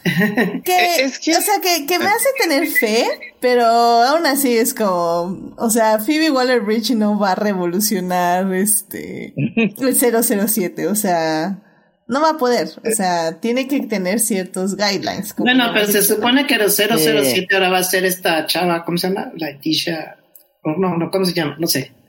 La, um, eh, oh, nombre, sí, para que arde el mundo.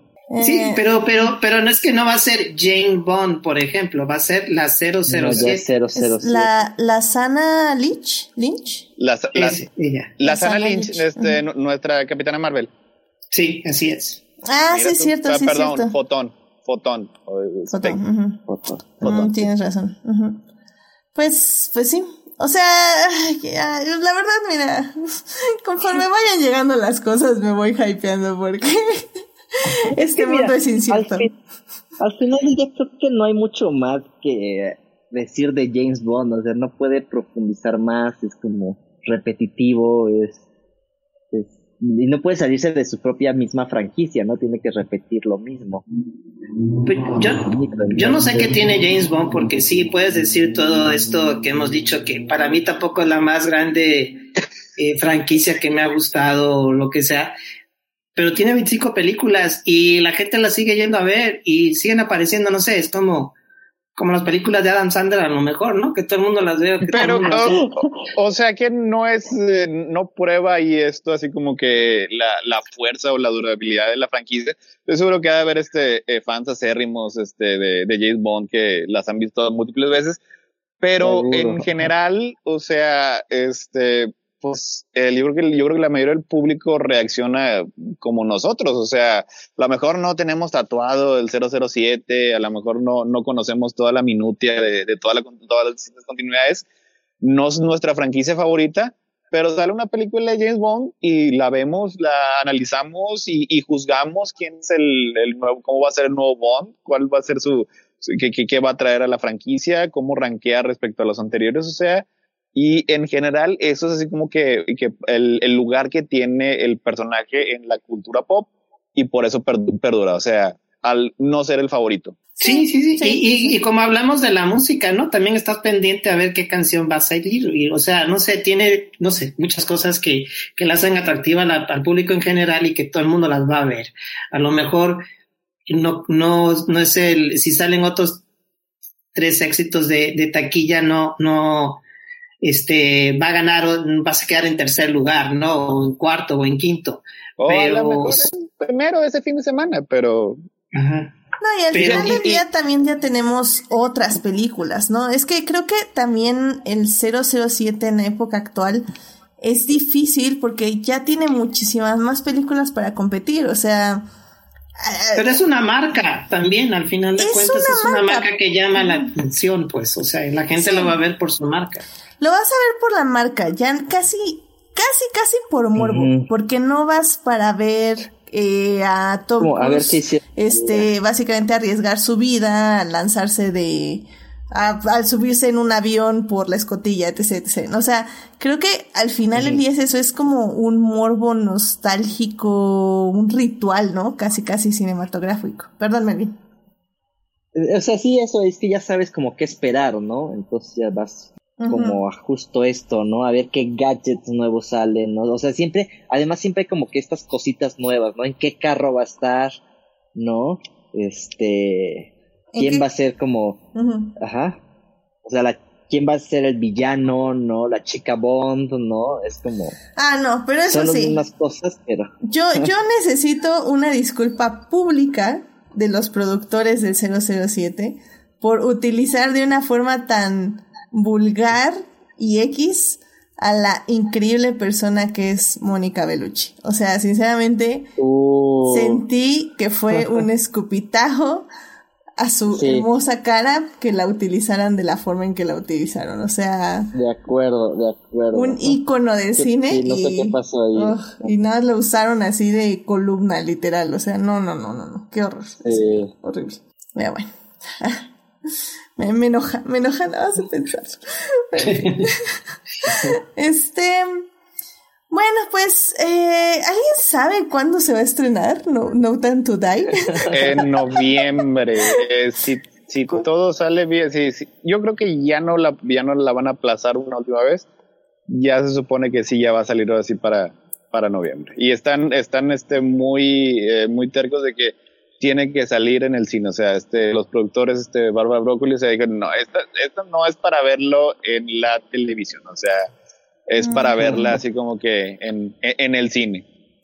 No. A mí ya me urge porque tengo que ver a la consentida llamada de la vida, Ana de Armas. A ver qué tal, si es cierto, si es cierto, sale Ana, de Armas, que, que se la trajeron de Knives Out directo a, la franquicia de Daniel Craig. Y por eso me encantó Knives Out, aparte de Ana de Armas, Daniel Craig ahí es fantástico. Sí, ya Daniel Craig que se vaya con Ryan Johnson a seguir ahí la franquicia de del detective, ¿cómo se llama? Benoit Blanc. Benoit Blanc, por favor. le queda increíble. Que tienen, tienen nombre este eh, francés, pero es de Carolina del Sur, no es así. sí. Muy bien, muy bien, muy bien. Pues sí, eh, pongan, quién sabe, ya, como decimos, eh, tentativamente se estrena en noviembre. Aquí yo veo una página que dice que en octubre, ya no sabemos. Ahí cuando, cuando se estrene aquí les avisamos en Adictia Visual, evidentemente. Pero sí va a ser una de las películas que se estrenan en cines y pues pues ahí, ahí evaluaremos qué tanto vale nuestra vida para arriesgar para ver al 007 o en qué variante vamos, pero en fin. Em, no, hay, no hay tiempo para morir. No hay tiempo para ah, morir, Este, Esteban, pues alguna conclusión que quieras decir tanto de la película, de la franquicia? Eh, no, eh, más que nada, bueno, este, yo creo que si no has visto ninguna película de James Bond, sería una muy buena película para que empezaras. Ya pues, pues a lo mejor ver todas las demás si quieres, entendiendo el concepto cultural y, todo lo que hemos platicado aquí, cómo se, cómo se ha ido cambiando. Eh, digo, tiene todo para ser una película que disfrutes mucho, las escenas de acción, por ejemplo, sí, yo amo la escena del parkour, este, la escena del póker también, ahora con lo que dijo Héctor que había sido de Maverick, que entendí por qué me había gustado tanto, porque Maverick me gustó mucho también cómo manejaron el póker ahí. Entonces, este, pues sí, repásenla. De todos modos, eh, no sé, igual, si tienen tiempo y no tienen nada que hacer, si no quieren ver la Fórmula 1 que ya empieza la semana que entra, pues este, uh. sí, que, que, pues poder repasar, este, por lo menos para entender por qué vamos a llegar a esta No Time to Die y a ver cómo se resuelve toda la, la saga de Daniel Craig, que al final de cuentas va a ser el Bond con el tercer Bond con más películas, ¿no? Creo que el primero es Sean Connery, el segundo es Roger Moore y él va a ser el tercero. Este, entonces, pues, como cultura pop y como todo lo demás y como entretenimiento puro es, es algo muy, es, muy bueno. Y todas, estoy hablando de todas las eh, sagas de, de Daniel Craig, pero eh, Casino Royale es sobresaliente como película también. Excelente, excelente. Pues, eh, Héctor. Eh, recomiendo ampliamente Casino Royale, o sea, todo lo que ahorita hemos dicho, o sea, eh, las escenas de acción, el, el, póker, todo lo que son las interacciones entre los personajes, o sea, Daniel Craig y este, ay, se me fue, Eva, Green, tienen una, una química grandiosa y también este Daniel Craig con, con Matt Mikkelsen, o sea, parte de ese, ese, antagonismo, o sea, ese es el tipo de cosas que, que, que resalta cuando están juntos en la pantalla, o sea, tiene un ritmo muy bien calibrado, o sea, en ningún momento este, llega a aburrir y es una película que como, como dijimos ahorita se siente completamente moderna, o sea, la pueden ver y sigue estando así tan, tan bien hecha, tan vigente como, como cuando salió en el 2006.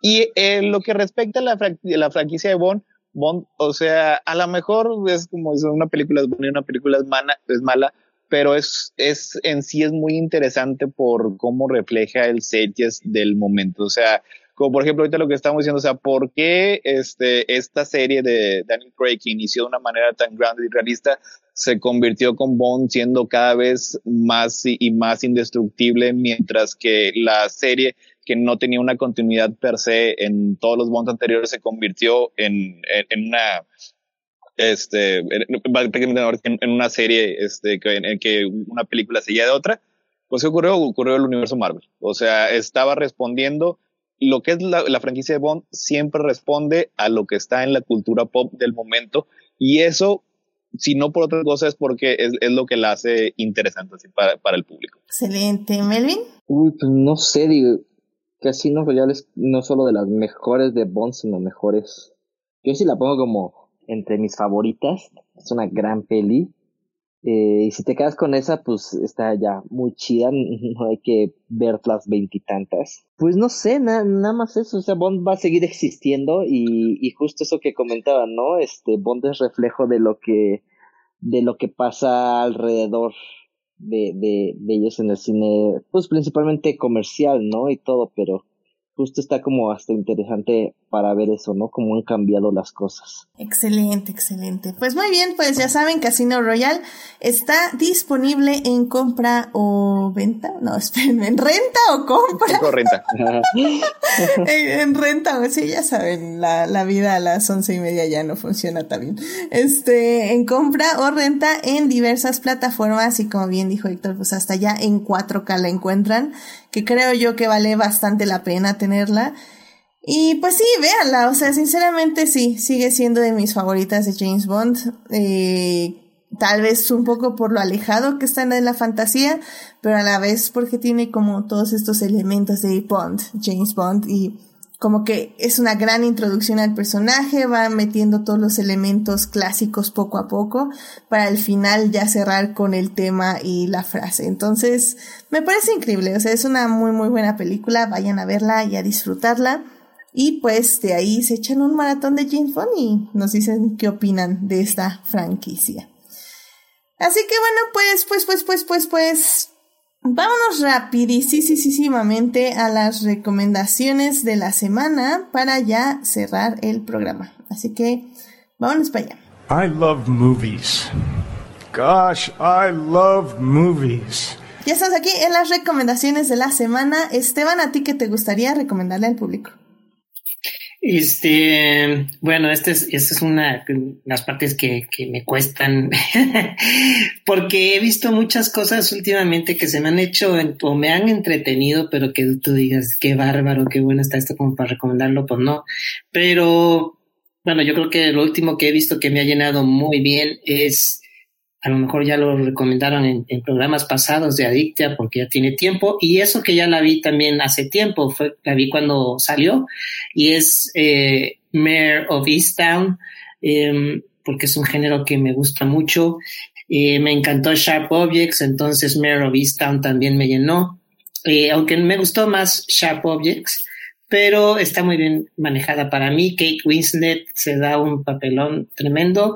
Eh, entonces esta serie que es gira alrededor de un misterio, tiene sus giros, tiene todo lo que este el género del misterio te puede ofrecer, pero aparte una trama o drama familiar y personal que pues es interesante, ¿no? Eh, con el alcoholismo, este, cómo tratarlo, este, cómo, cómo ver estas cosas.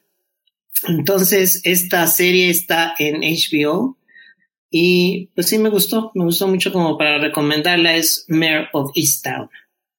Excelente, sí, no la han recomendado, eh, creo, porque no ha habido secciones de recomendaciones de la semana desde hace un rato. En, en Adicto Visual, así que gracias por la recomendación. Y sí he escuchado cosas muy muy buenas, está en mi infinita lista de watchlist, pero algún día llegaré ahí, así que mientras tenga HBO Max gratis, de hecho, hay que aprovecharlo, así que muchas gracias Esteban por la recomendación. Héctor, ¿a ti qué te gustaría recomendarle al público esta semana? Eh, otra vez les voy a jurar que no me, no me paga Apple ni un centavo a pesar de mis esfuerzos. Y este, pero en Apple TV Plus está una serie que se llama Mythic Quest, Mythic Quest y este se, recomiendo ampliamente. Es, trata sobre una compañía de desarrolladores de videojuegos y de pues cómo tienen que lidiar con los aspectos creativos y de negocios. Es, es una comedia, es principalmente una comedia tiene este un poco de recuerda un poco a, lo que era Dirty Rock, eh, la que era con Alec Baldwin y, Tina Fey, solo que yo creo que es un poco más moderna y, progresiva en ese en, ese aspecto. Este, porque los dos principales, este, el, líder creativo es, es el, hombre, el tipo, el que tiene todas las ideas.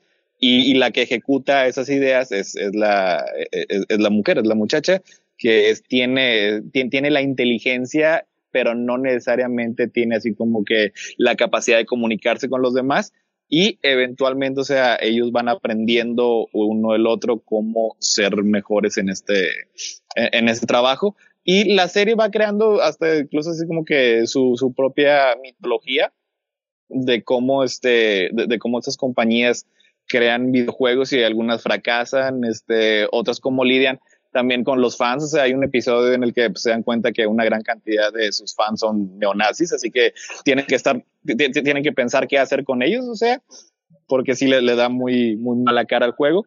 Y digo, está, está muy padre, está muy entretenida, está muy graciosa, tiene, tiene mucho corazón, tiene un, este, todo un episodio que fue grabado básicamente en Zoom que reflejó muy bien lo que fue el etos de, de la pandemia, fue bastante triste y, pegó bastante fuerte, pero en general está, está muy divertida y muy graciosa.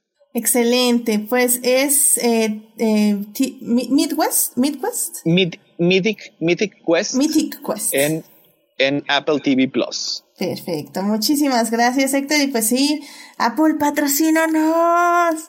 Pero en fin, a, ver, a ver cuándo se, se, nos hace. Aceptamos que sea, aunque sea. Aunque sea un Apple Watch, no importa. Sí, ya, lo que sea, lo que sea. Melvin, ¿a ti qué te gustaría compartir y, bueno, recomendarle al público?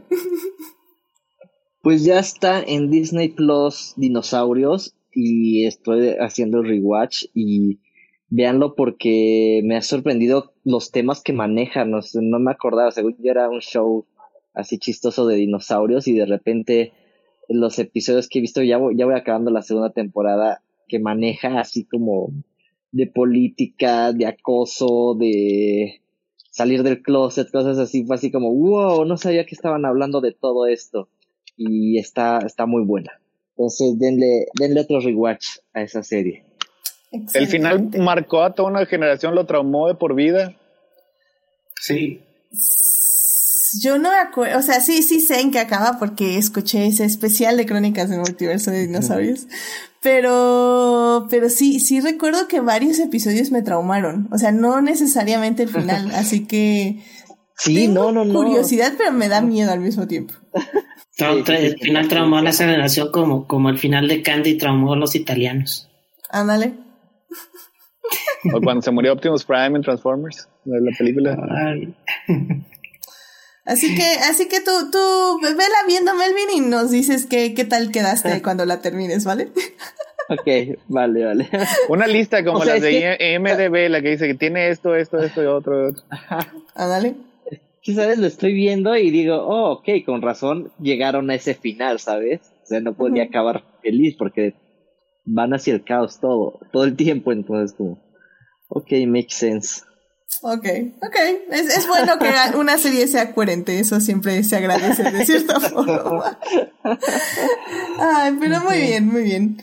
Este, bueno, y ya para terminar la sección, eh, a mí me gustaría recomendarles que en hace un par de semanas salió en Prime Video la serie Soldados o Zombies. ¡Wow!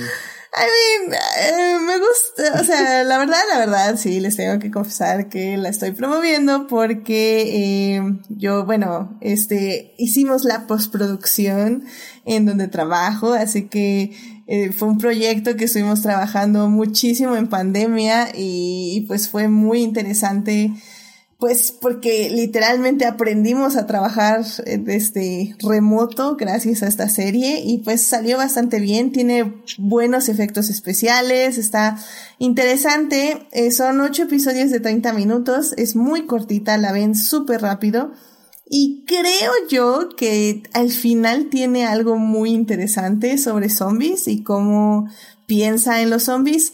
Cualquier relación con Zack Snyder y su Army of Dead o como se llama la película, ya se me olvidó. Eh, primero se hizo soldados zombies, recuerden eso.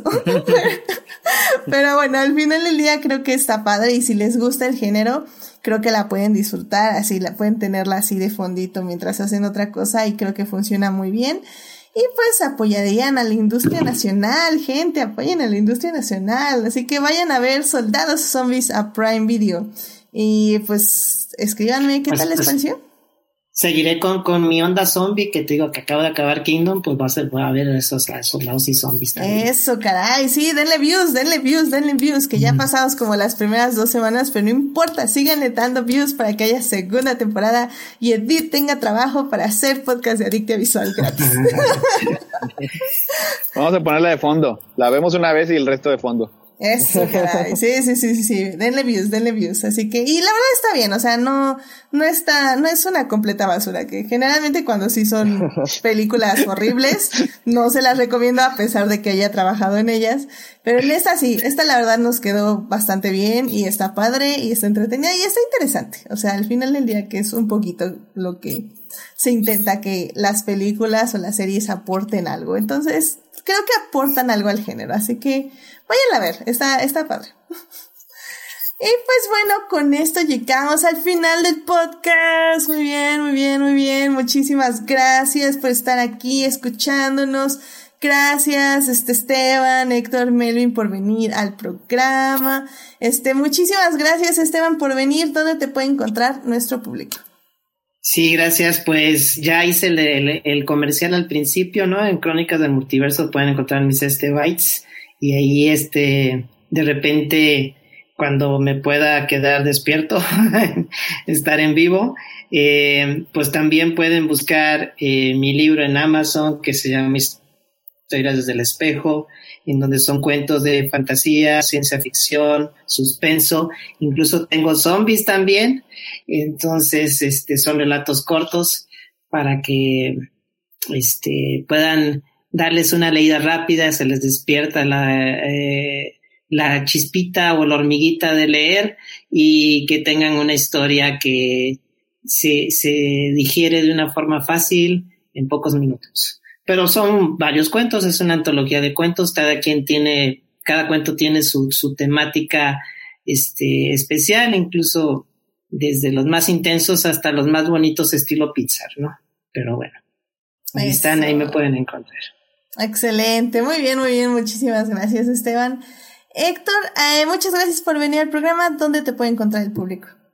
Gracias por invitarme, Pues a mí también pues, me pueden encontrar en Crónicas del Multiverso los jueves, los domingos y los martes. O sea, los jueves y los, los, domingos y los martes hablamos de temas en específico que son eh, Caballero Zodíaco los domingos y videojuegos los martes. Y el del jueves, a partir de la medianoche, ahí hablamos de lo que sea el tema de la semana. La semana anterior hablamos de Masters of the Universe Revelation. Estuvo muy animada la plática. Nos este, aumentamos muy bien con las lágrimas de ñoños por ese programa. Y este jueves vamos a hablar de Jungle Cruise, la nueva película de Disney con eh, La Piedra y Emily Blunt. Excelente, muchísimas gracias Héctor. Y pues... completamente, cuando hablamos, ¿te acuerdas, Edith, de Indiana Jones y el legado?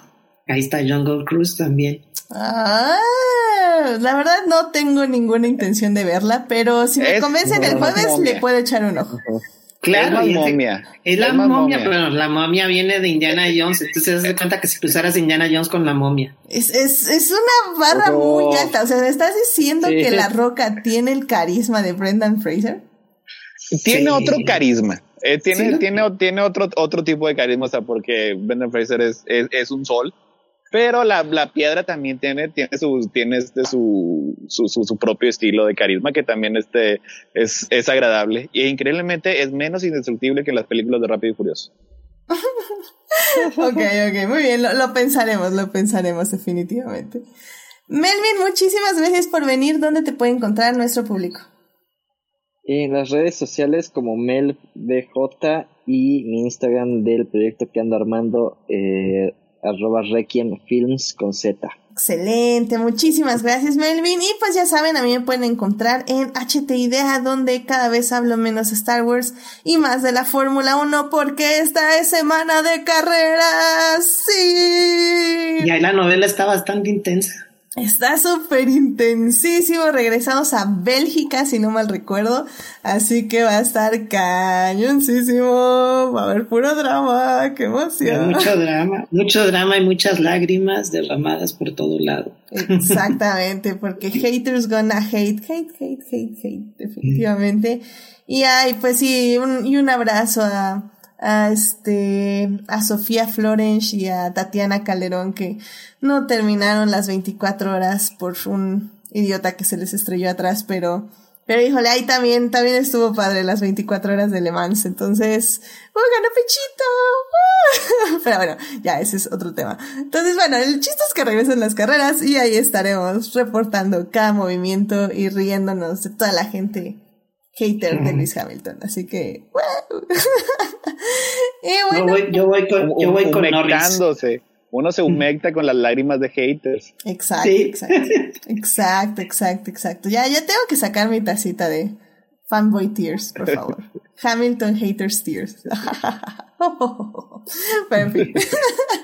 Este, suscríbanse al canal de YouTube y Twitch para que les avise cuando estamos en vivo y nos acompañen en el chat como Sofía Sánchez que estuvo ahí hablándonos de su amor por la música del 007 y también por su amor a Dualipa. Dice que el disco Future Nostalgia de Dualipa está muy bueno también, así que vayan a A mí se me hace un excelente artista, yo no sé por qué tanto, pero a mí me encanta Dualipa. Sí, tiene una buena energía, estoy de acuerdo, estoy de acuerdo. Y pues también en Twitch estuvo el buen Julián García que dice que le falta el último capítulo de Soldados o Zombies. Muy bien, Julián, muy bien, el último capítulo, te va a gustar. Y dice que siempre gana Luis Hamilton y pone un emoji llorando. Julián, no seas hater, no ves las carreras, ¿qué le hace el cuento? Mejor apoya a Luis Hamilton, es increíble. Ponte del lado de los ganadores de la historia, definitivamente. en fin, eh, muchísimas gracias Julián, de todas formas, por escucharnos y estar siempre en Twitch. Y bueno, también muchas gracias a quienes nos oyen durante la semana en Heartis, Spotify, Google Podcasts, em, Alexa, no me acuerdo cómo se llama, Prime, Apple, no, Amazon Podcast. Amazon Podcast. Amazon Podcast, sí, en iTunes. Este programa estará disponible ahí a partir del miércoles en la mañana.